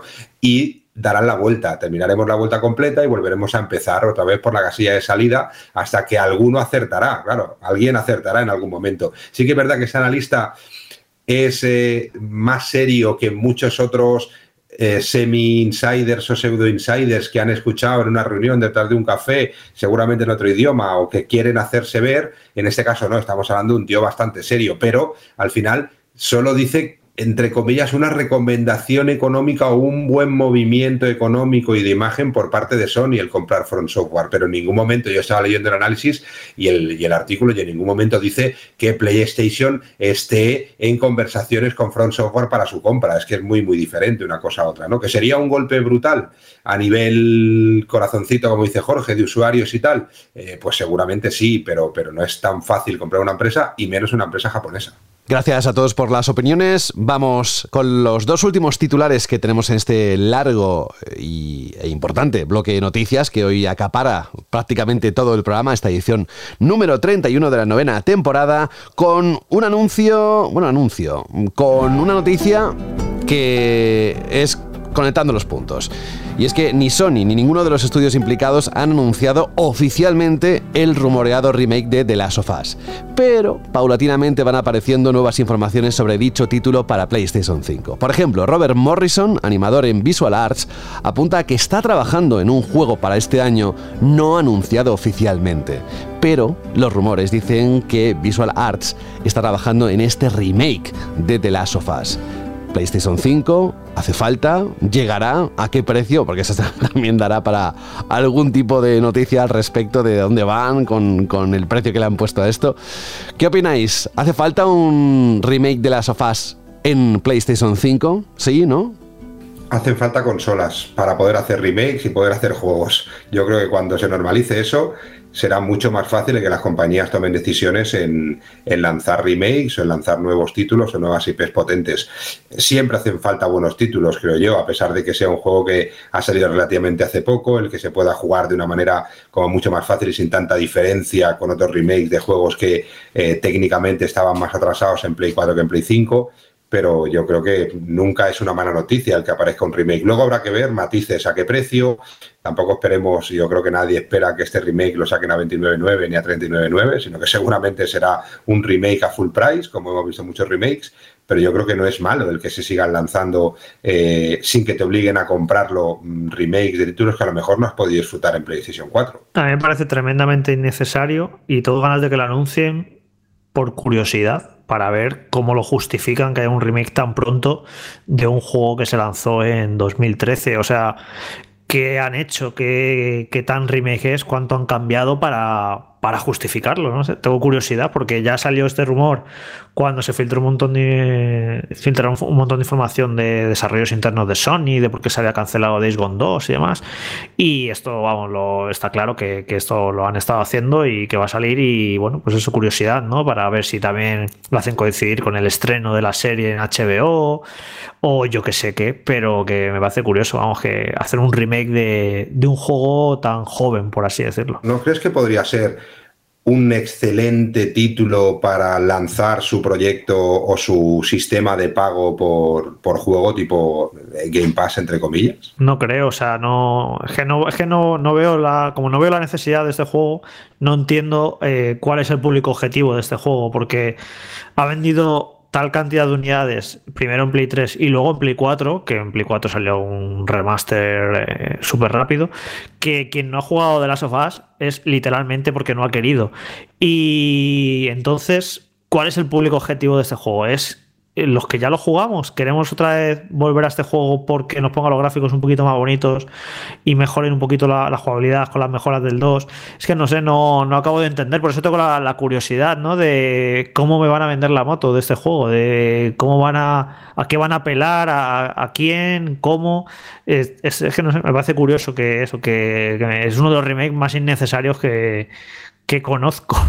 Así que es, cuando lo anuncien, a ver, opinaremos aquí, a ver en qué consiste la cosa. Es que es un poco, un poco absurdo, porque no estamos hablando de un remake de un juego de hace dos o tres generaciones, como en el caso de Shadows of the Colossus o como en el caso de Demon Souls. Como el reciente anuncio de Max Payne, que, claro, que, le hacía falta. que le hacía falta, que tú dices, mira, pues es una manera de revitalizar un clásico, de mm, presentar una saga a nuevas generaciones, por si suena la flauta y hay una secuela, pues mira, siempre tengas el título original sin que al público más perezoso con el tema retro le dé eso, le dé urticaria, ¿no? Pues también es absurdo encender una consola antigua y poner el título.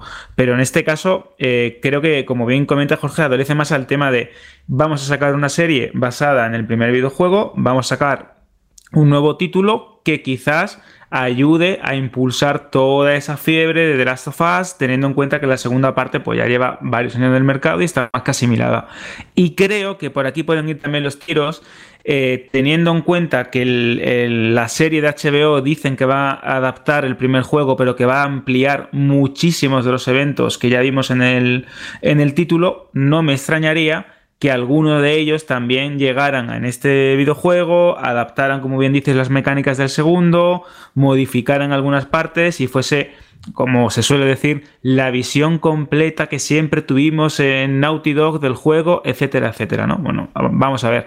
Yo creo que no hace falta, sobre todo teniendo en cuenta que la remasterización de Last of Us es muy buena y es una auténtica delicia tanto en PS4 como en PS5, pero bueno, también sabemos cómo funciona esto y a veces, muchas veces, este tipo de de movimientos comerciales buscan mantener fresca una licencia de cara, pues esto, en este caso a una serie o de futuras secuelas o vete a saber qué.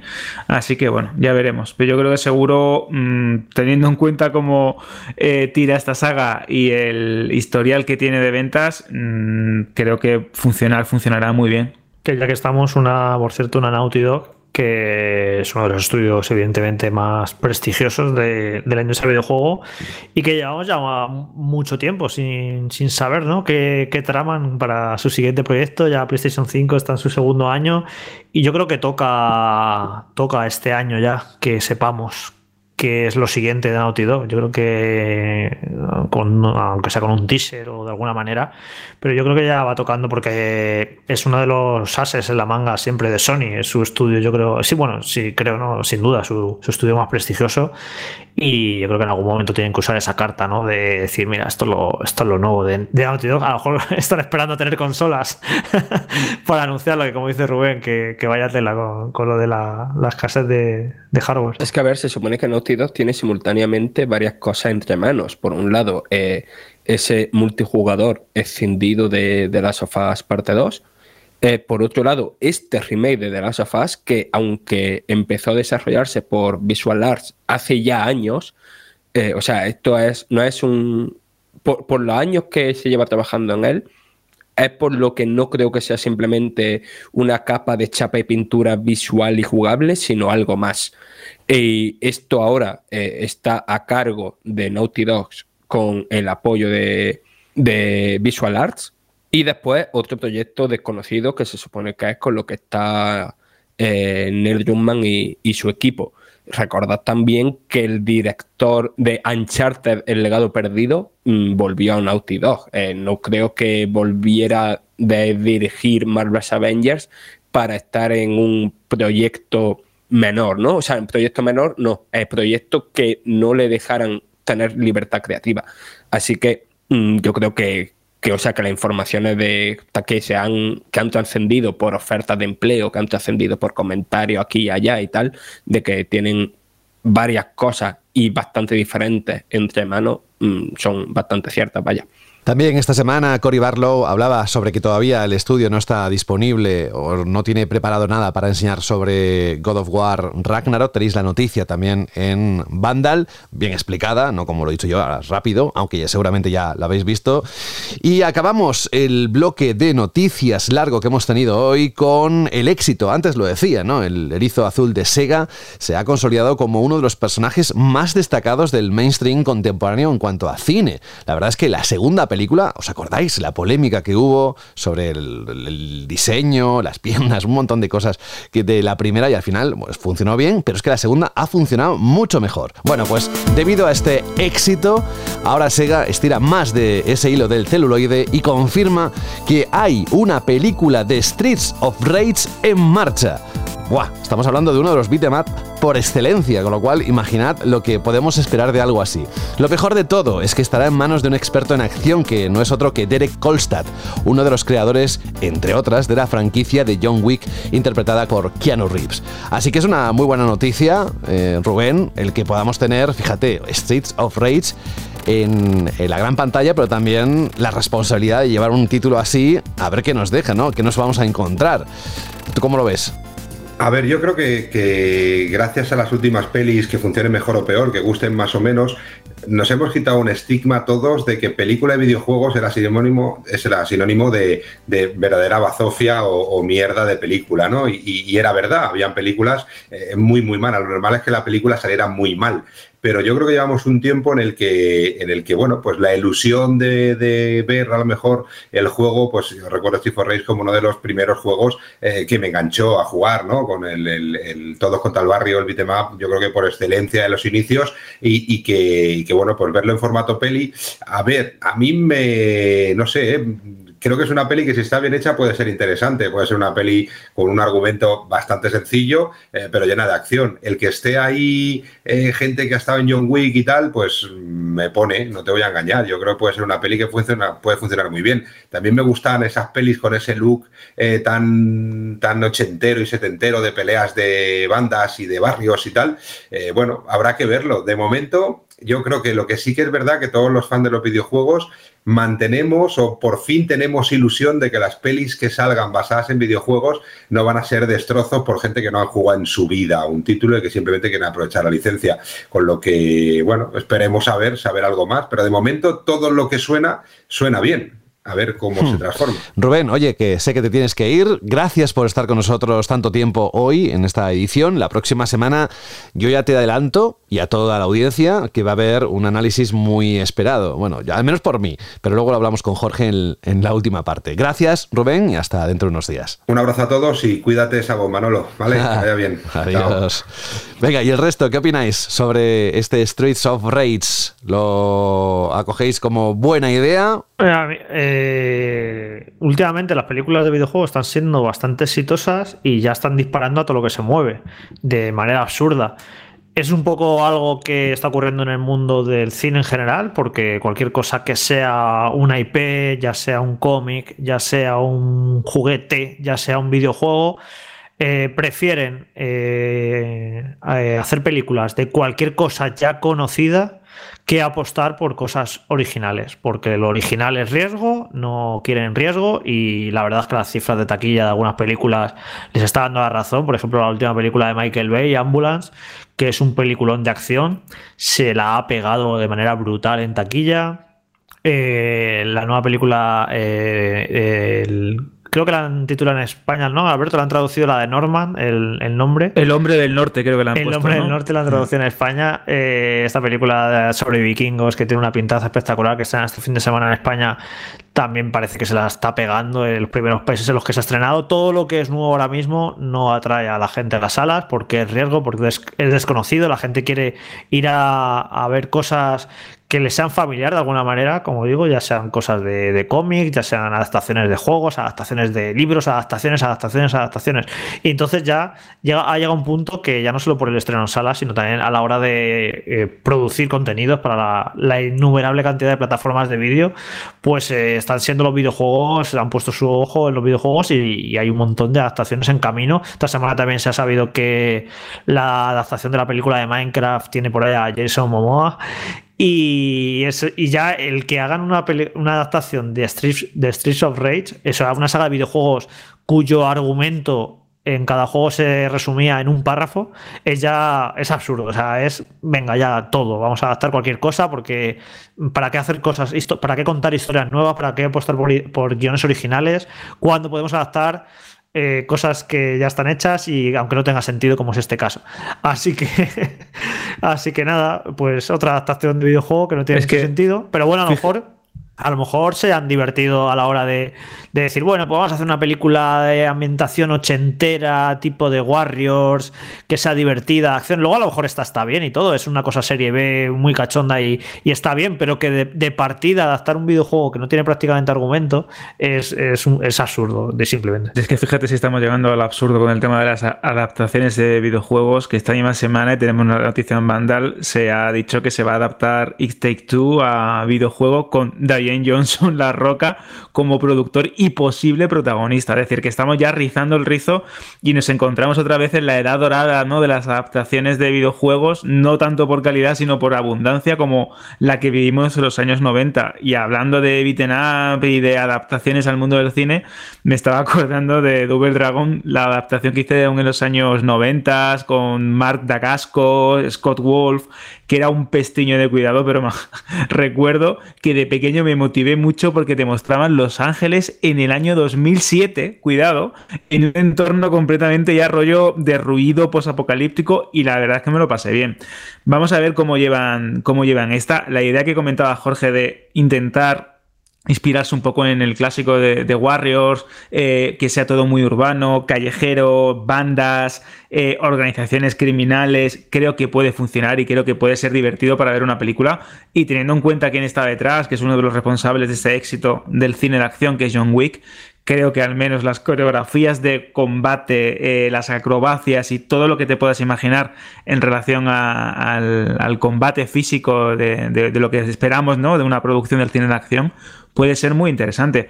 Vamos a ver también si eh, la idea es eh, intentar adaptar eh, uno a uno el videojuego, cosa que no suele funcionar, o intentar darle un pequeño giro y llevarlo hacia quizás incluso ese cine hongkonés, urbano, de tiroteos, de combates. Bueno, yo creo que puede ser interesante, la verdad como interesante ahora en los próximos minutos cuando escuchemos la Chirly pregunta y las respuestas, que tenemos cuatro audios, ¿eh, Alberto? Así que no te vayas muy lejos.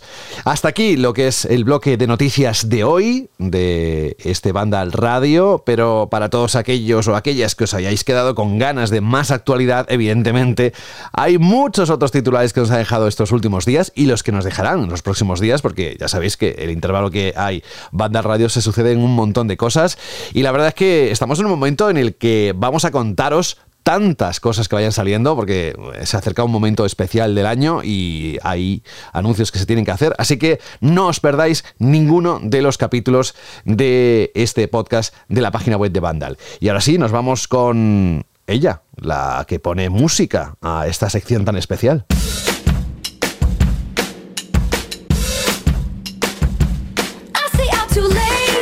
Oye, ¿qué rumores he visto yo sobre con quién está saliendo Taylor Swift? ¿O, me he confundido?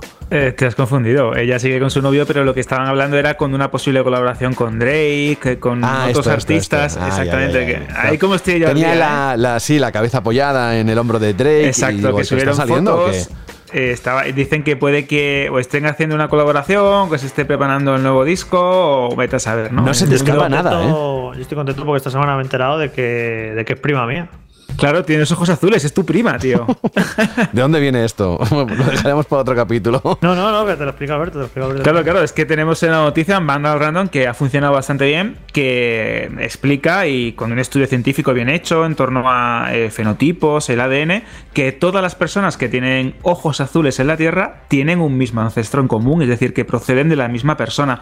Hace unos 10.000, 6.000 años aproximadamente, hubo un cambio genético en una proteína, lo explico así un poco así rápido, que fue lo que hizo que pasáramos el ser humano, ¿no? De tener los ojos marrones en general a tener variaciones, en este caso los, ojos azules. Así que Taylor Swift y Jorge Cano son primos. Me habéis que presentar, Jorge. ¿Cómo venimos de fuerte? Eh? Esto es más difícil que conseguir una entrada para el Tour Motomami de Rosalía. Me lo estáis complicando todo. Va, ven, vamos al, al lío. Vamos con la pregunta Shirley que lanzaste la semana pasada y además que ha generado cuatro audios de gente que quiere compartir con nosotros su opinión. Cuéntanos, ¿cuál es? Es que era, era una pregunta muy jugosa. De hecho, en relación a este The Last of Us Remake, viene incluso al dedillo, ¿no? La pregunta que hacíamos era que qué saga o qué videojuego os gustaría que tuviese un remake y hemos tenido literalmente una aluvión de comentarios en iBox, eh, por correo y aparte cuatro audios.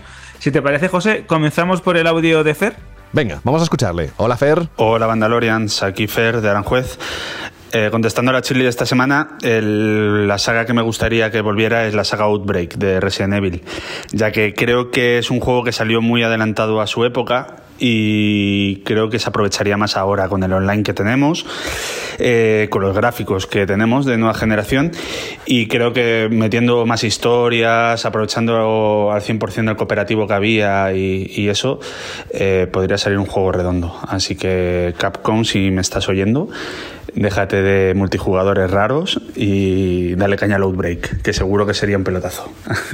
un saludo a todos, gracias. Pues venga, una de Outbreak, hombre. Interesante propuesta, ¿eh? Es que eran muy simpáticos esos juegos, la verdad, por tema de cooperación entre supervivientes, ¿no? En Raccoon City, el tema de los escenarios. Si no me equivoco, Jorge, a lo mejor estoy hablando de, memoria. ¿Estaban trabajando posiblemente en una adaptación en alta definición o algo o me lo he inventado por completo? Salió el filtrador este que filtra todo lo de Capcom y de Resident Evil. Sí, hizo, comentó que en algún momento al parecer esto lo, lo han intentado recuperar. No sé si al final acabará llegando, remasterizado o qué pero sí, sí, algo, algo han intentado de resucitar. Yo creo que fueron juegos que se adelantaron a su tiempo, que eran conceptos online muy ambiciosos para lo que se estilaba por aquel entonces, para lo poco que se jugaba online en consola y que se adelantaron a su tiempo, que, que, concepto, eh, que es un concepto que llevado ahora, a, como ha dicho muy bien el oyente, si hicieran eh, ese tipo de juego ahora con la tecnología que tenemos y todo lo aprendido en los juegos online, podría ser muy, podría ser muy, muy interesante y, diferente a la gran mayoría de juegos online que hay. Es que es, eso, es un juego prácticamente que se adelantó, que llegó como 10 o 15 años eh, antes de casi de lo que debería. Sí, la verdad es que serán. Yo les tengo muchísimo cariño y creo que tienen todavía a día de hoy alguna de las eh, los mejores momentos o escenarios de, la saga Resident Evil que ya es que ya es decir. Vamos a continuar con el comentario en iBox de The Last Play que dice saludos. Hace unos meses os pedí una canción y olvidé decir mi nombre. Fallo mío. Os agradezco que la pusierais. Soy Javi de Girona. De respecto a la Shirley pregunta sobre qué juego o saga merecería renacer o regresar, os diré que uno fue el gran tapado de la época, Legend of Dragon. Se vio eclipsado por el gran Final Fantasy IX, que salió al mismo tiempo, y por ello creo que fue algo infravalorado. Otra saga que me encantaría que volviese es Legacy of Kane, Blood Omen o Soul River. Dios, qué juegazos, nos dice. Un saludo y gracias por ese pedazo de podcast que os curráis semana tras semana. Gracias a Vamos, sí, sí, la verdad es que sí. Vamos a continuar con el comentario de, de Crow, que dice: Buenas amigos de Vandal. Pues yo me adhiero a la opinión de otros oyentes y sin duda la saga que más deseo que vuelva es Silent Hill. Aunque bueno, mi teoría sigue siendo que Kojima está desarrollando una nueva entrega y que Bluebird Team se está encargando de un remake del original. Ojalá este verano tengamos más noticias al respecto. Un abrazote, ¿te imaginas? Nuestro compañero Juan Rubio le da literalmente un ataque, dos juegos de Silent Hill. ¿Qué está haciendo Kojima? Que no sé si sido hoy o ayer o esta semana, ha publicado una foto en la que parece que está en un sitio de captura de movimiento. Y como sabéis que es tan vacilón, pues al final no sabes qué, a qué atenerte. Pero bueno, que en algo estará metido. Incluso jugaba con el, no sé si el mismo, de, su estudio iba a ser comprado por Sony, una cosa así. Sí, puso imágenes también de, The Stranding con el PlayStation Studios, un reloj y estaba la gente diciendo que era el cambio de hora y estaba en Los Ángeles. Bueno, ya sabes cómo es Kojima de críptico y la cantidad de rumores, de memes y de cosas que genera. Y ahora, si te parece, José, continuamos con el audio de Miguel. Venga, hola Miguel. Hola amigos de Vandal. A mí del juego que me haría ilusión que saliese un remake es del primer Silent Hill. Me lo pasé con un amigo cuando tenía 22 años y recuerdo que pese a nuestra edad nos íbamos cambiando el mando el uno al otro porque teníamos miedo y ansiedad. Y eso que ya teníamos en el mercado el Resident Evil y al poco iba a salir los Project Zero, pero Silent Hill siempre ha tenido una atmósfera única. Esperemos que un día de estos Konami retome las riendas de la franquicia y nos sorprenda a todos. En fin, chicos, un abrazo a todos y seguid así.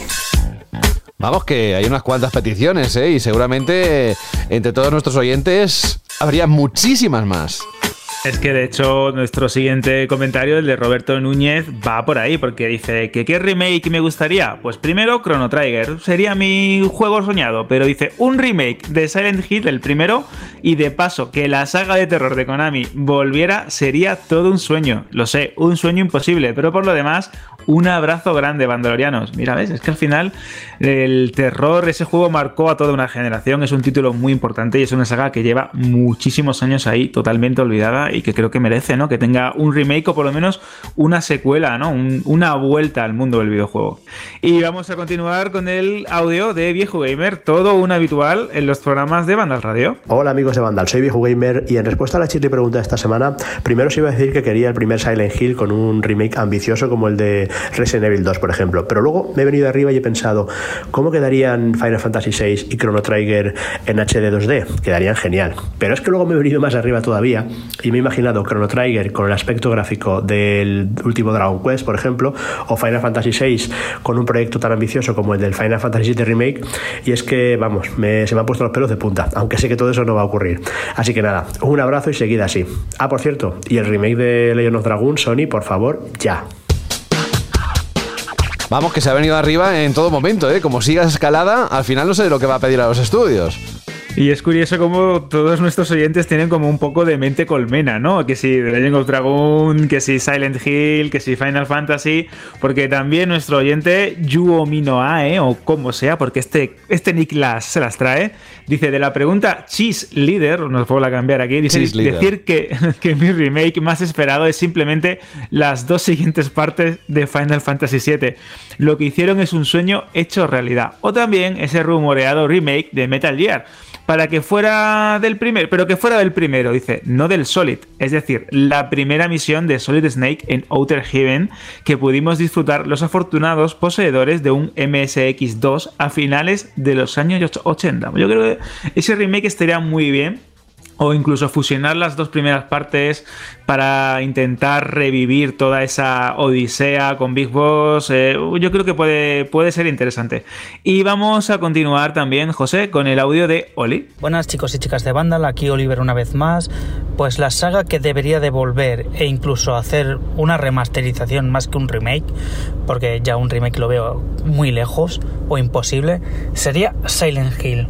No he visto juego de terror mejor que Silent Hill. Tanto el 1 como el 2 y como el 3. Luego ya del 3 en adelante, bueno, el 4... Ah, pero bueno, ¿qué le vamos a hacer? Pero eso, que vuelva a Silent Hill, por favor. Venga, un abrazo. Es más que significativo. No se conocen entre ellos, creo, espero.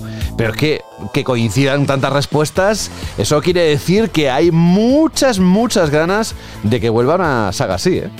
Pues sí, yo creo que es un clamor popular, está, se siente, Silent Hill está presente, yo creo que la gente tiene muchas ganas de volver a, ese pueblo, a esa niebla enigmática, a ese culto, a esos seres sobrenaturales, a esas dimensiones tan raras. Y creo que puede que haya sorpresas yo me voy a poner una velita con, Juan Rubio, que yo creo que tiene su altarito en la casa, poniéndole una foto ¿no? de Silent Hill y pidiendo que vuelva, porque creo que sí, que creo que es el, juego más esperado y más deseado de los que tienen más ganas nuestros oyentes de, un remake. ¿Te imaginas Sony anunciando la compra de algunas licencias de Konami? Eso que ya ha salido alguna vez. En fin, vamos a, a, lo que está presente, que ya con los rumores que tenemos ya tenemos suficientes. ¿Qué te queda?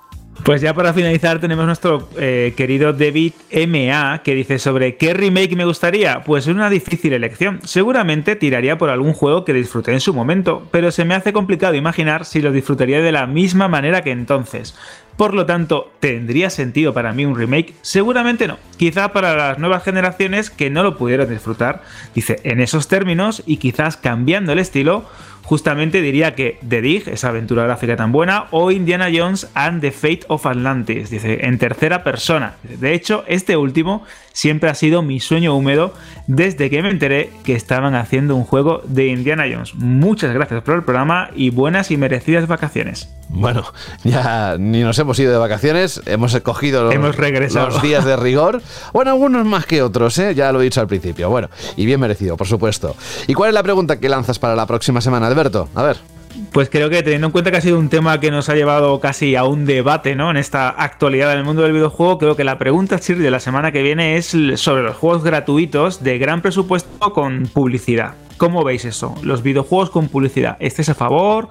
¿En contra? ¿Creéis que hay géneros que se puedan adaptar mejor o peor? Ya sabéis, juegos gratuitos con publicidad. Pregunta Shirley, iBox, eh, mensajes de audio de unos 20-30 segundos en radio.bandal.net o bueno, tenéis también esa vía de correo, pues os apetece explayaros un poquito más. Os esperamos. Gracias Alberto. Mira, empezamos por ti ya, la música de salida está sonando, aunque os digo que la música que nos ha pedido un oyente... Mmm, es de esas que yo escucharía una y otra vez. ¿eh? Lo dejo para el final como cierre perfecto. Alberto González, desde Málaga, muchas gracias. La próxima semana volvemos aquí con cosas nuevas, a ver qué nos depara la actualidad y también vienen análisis. Ahora solo preguntamos a, Jorge. Gracias. Se vienen cositas, ¿no, José? se vienen cositas. Hasta la semana que viene. Un fuerte abrazo. Adiós. Franje Matas, que estás muy callado últimamente. En los últimos minutos, claro, es que no te tocaba hablar, pero que todo bien, ¿no? ¿Te lo has pasado bien esta edición? Sí, sí, sí, por supuesto. Sí, sí, sí, sí, aquí charlando con vosotros sobre Fake pues siempre, siempre, es genial. La movida es, no sé, a ver si la semana que viene viene José de la Fuente en oh, vez de y a ver. Sabía, te iba a decir eso. Franje Matas, un abrazo muy grande y gracias por eh, participar en este episodio de Banda Radio. Hasta dentro de unos días. Hasta luego. Y Jorge Cano decía que la próxima semana, más que nada porque sé que sale, hay un lanzamiento y supongo que lo tocaremos aquí porque es uno de esos que me apetece mucho. Eh, sobre todo por los buenos recuerdos que tengo de la Wii.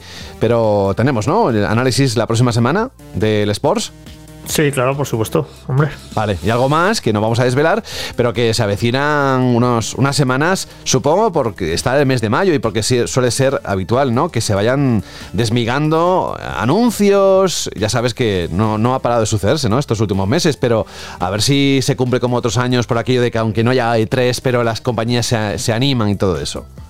Sí, a ver qué ocurre, ¿no? Al no haber E3, que eh, a lo largo del mes de mayo, si se empiezan a producir anuncios, ya recordáis que habitualmente el pre-3 en mayo ya había un montón de anuncios, así que este año al no ver 3 a ver cómo se organiza cada compañía, a ver si Nintendo anuncia sus shows, si PlayStation también hace algo, eh, Xbox seguro que lo hace también, y se empiezan a mover ficha y lo dejan para junio, o ya se adelantan y empieza a haber anuncios en mayo. Yo creo que en mayo se, va a, mover la, industria porque todos los años lo ocurre, hay que coger posiciones un poco para la campaña de otoño, invierno, ese típico anuncio del nuevo Call of Duty y todas estas cosas. Así que yo oh. seguro, seguro que, en mayo va, a haber anuncios y va a haber cositas. José, José, José. Sí, sí. Dime, dime, Fran. Hasta luego, José. Hasta luego, José. Coja la dirección siguiente. Mira, sí, estaba haciendo así, es que un cachondo, Fran. Estaba haciendo así, me estaba frotando las manos porque estaba diciendo Jorge, porque además a nosotros nos da vidilla, ¿no? El programa. Bien, eh, gracias, Jorge Cano. La próxima semana más y mejor. Cuídate. Cuídate tú, sobre todo, y a ver si recuperas tu, tu don. Eres un cachondo tú también. Venga, ah, por cierto, la música que viene a continuación también tiene algo de responsabilidad, bueno, bastante. Lo que pasa es que coincide un poco lo que ha pedido el oyente con lo que le pregunté a Jorge sobre cuál de las canciones podríamos poner. Ah, es que no me lo has explicado, o sea que la que ha pedido el oyente es. No ha pedido nada en concreto, mira, te leo. Ah, vale, vale, vale. Eh, es Beltrán99, que es el correo que hemos recibido para poner una canción para cerrar este episodio, ¿no? Dice: Hola, equipo de Vandal, soy Beltrán99, muchas gracias por el podcast. Que las tareas de casa o el conducir al trabajo se haga de buen humor. Eso es un bastante grande, ¿eh? Poder animaros y, acompañaros como banda sonora. Dice: Aprovecho para pedir una canción de cierre de programa, si aún hay hueco para esta temporada, la hay. Si no, para la que viene, no hace falta. Esta, este episodio va a ser. Os paso una lista de canciones de Metal Gear porque alguna habéis puesto, pero no recuerdo cuál o cuáles. Metal Gear es una saga muy especial para mí, me ayudó mucho durante el confinamiento, me pasé las cinco entregas numeradas más el Peace Walker, que no es tan malo, en orden cronológico durante esos meses. Me hizo pasar un confinamiento muy ameno, la verdad. Fue una gran experiencia que recomiendo a todo el mundo. No tengo una canción favorita, así que podéis elegir la que queráis que no haya sonado en el programa todavía. Un saludo y seguir así que sois todos unos cracks. Pues muchas gracias Beltrán99 por dejarnos elegir. La verdad es que le pregunté a Jorge, oye, de todo lo que te gustaría que pusiéramos, porque se supone que hoy iba a presentar el programa hoy porque yo no podía, dice, ¿qué elegimos de Metal Gear? Y me dice, esta. Y justamente coincidió con, con la lista que tenía el oyente. Pero lo que no tenía del todo claro es que no hubiera sonado ya, porque me, extrañaba que no hubiera sonado siendo tan temazo. Sí, pero no esta temporada, sino la. creo que la anterior o la anterior. En algún momento lo hemos puesto, pero eh, solo es válido para la temporada actual, porque si alguien quiere escucharlo, bueno, mientras no suene dos veces en los 40 y pico programas que hacemos por temporada, pues ya está bien. Bueno, Jorge, gracias y dejo este silencio para poder poner la canción que viene ahora, Metal Gear Solid 3, Snake Eater, un gran temazo y no podemos acabar mejor esta edición en la que os agradezco mucho la paciencia con mi voz, no ha sido la, habitual y con este Snake Eater nos vamos, saludos de José de la Fuente, un placer acompañaros ahí donde nos necesitéis. Cuidaos.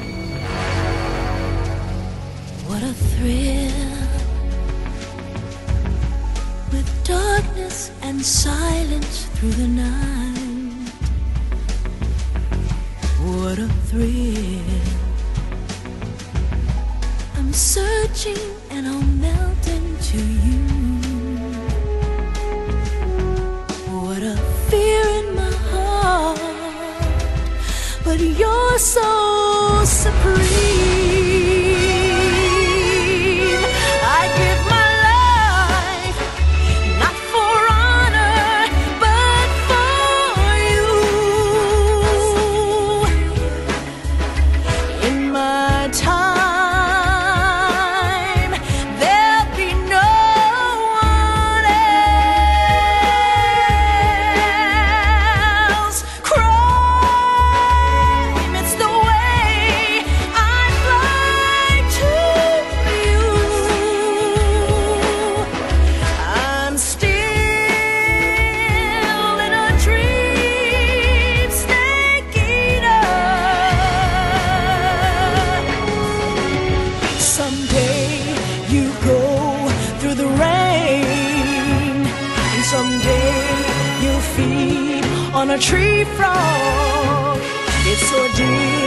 The trial to survive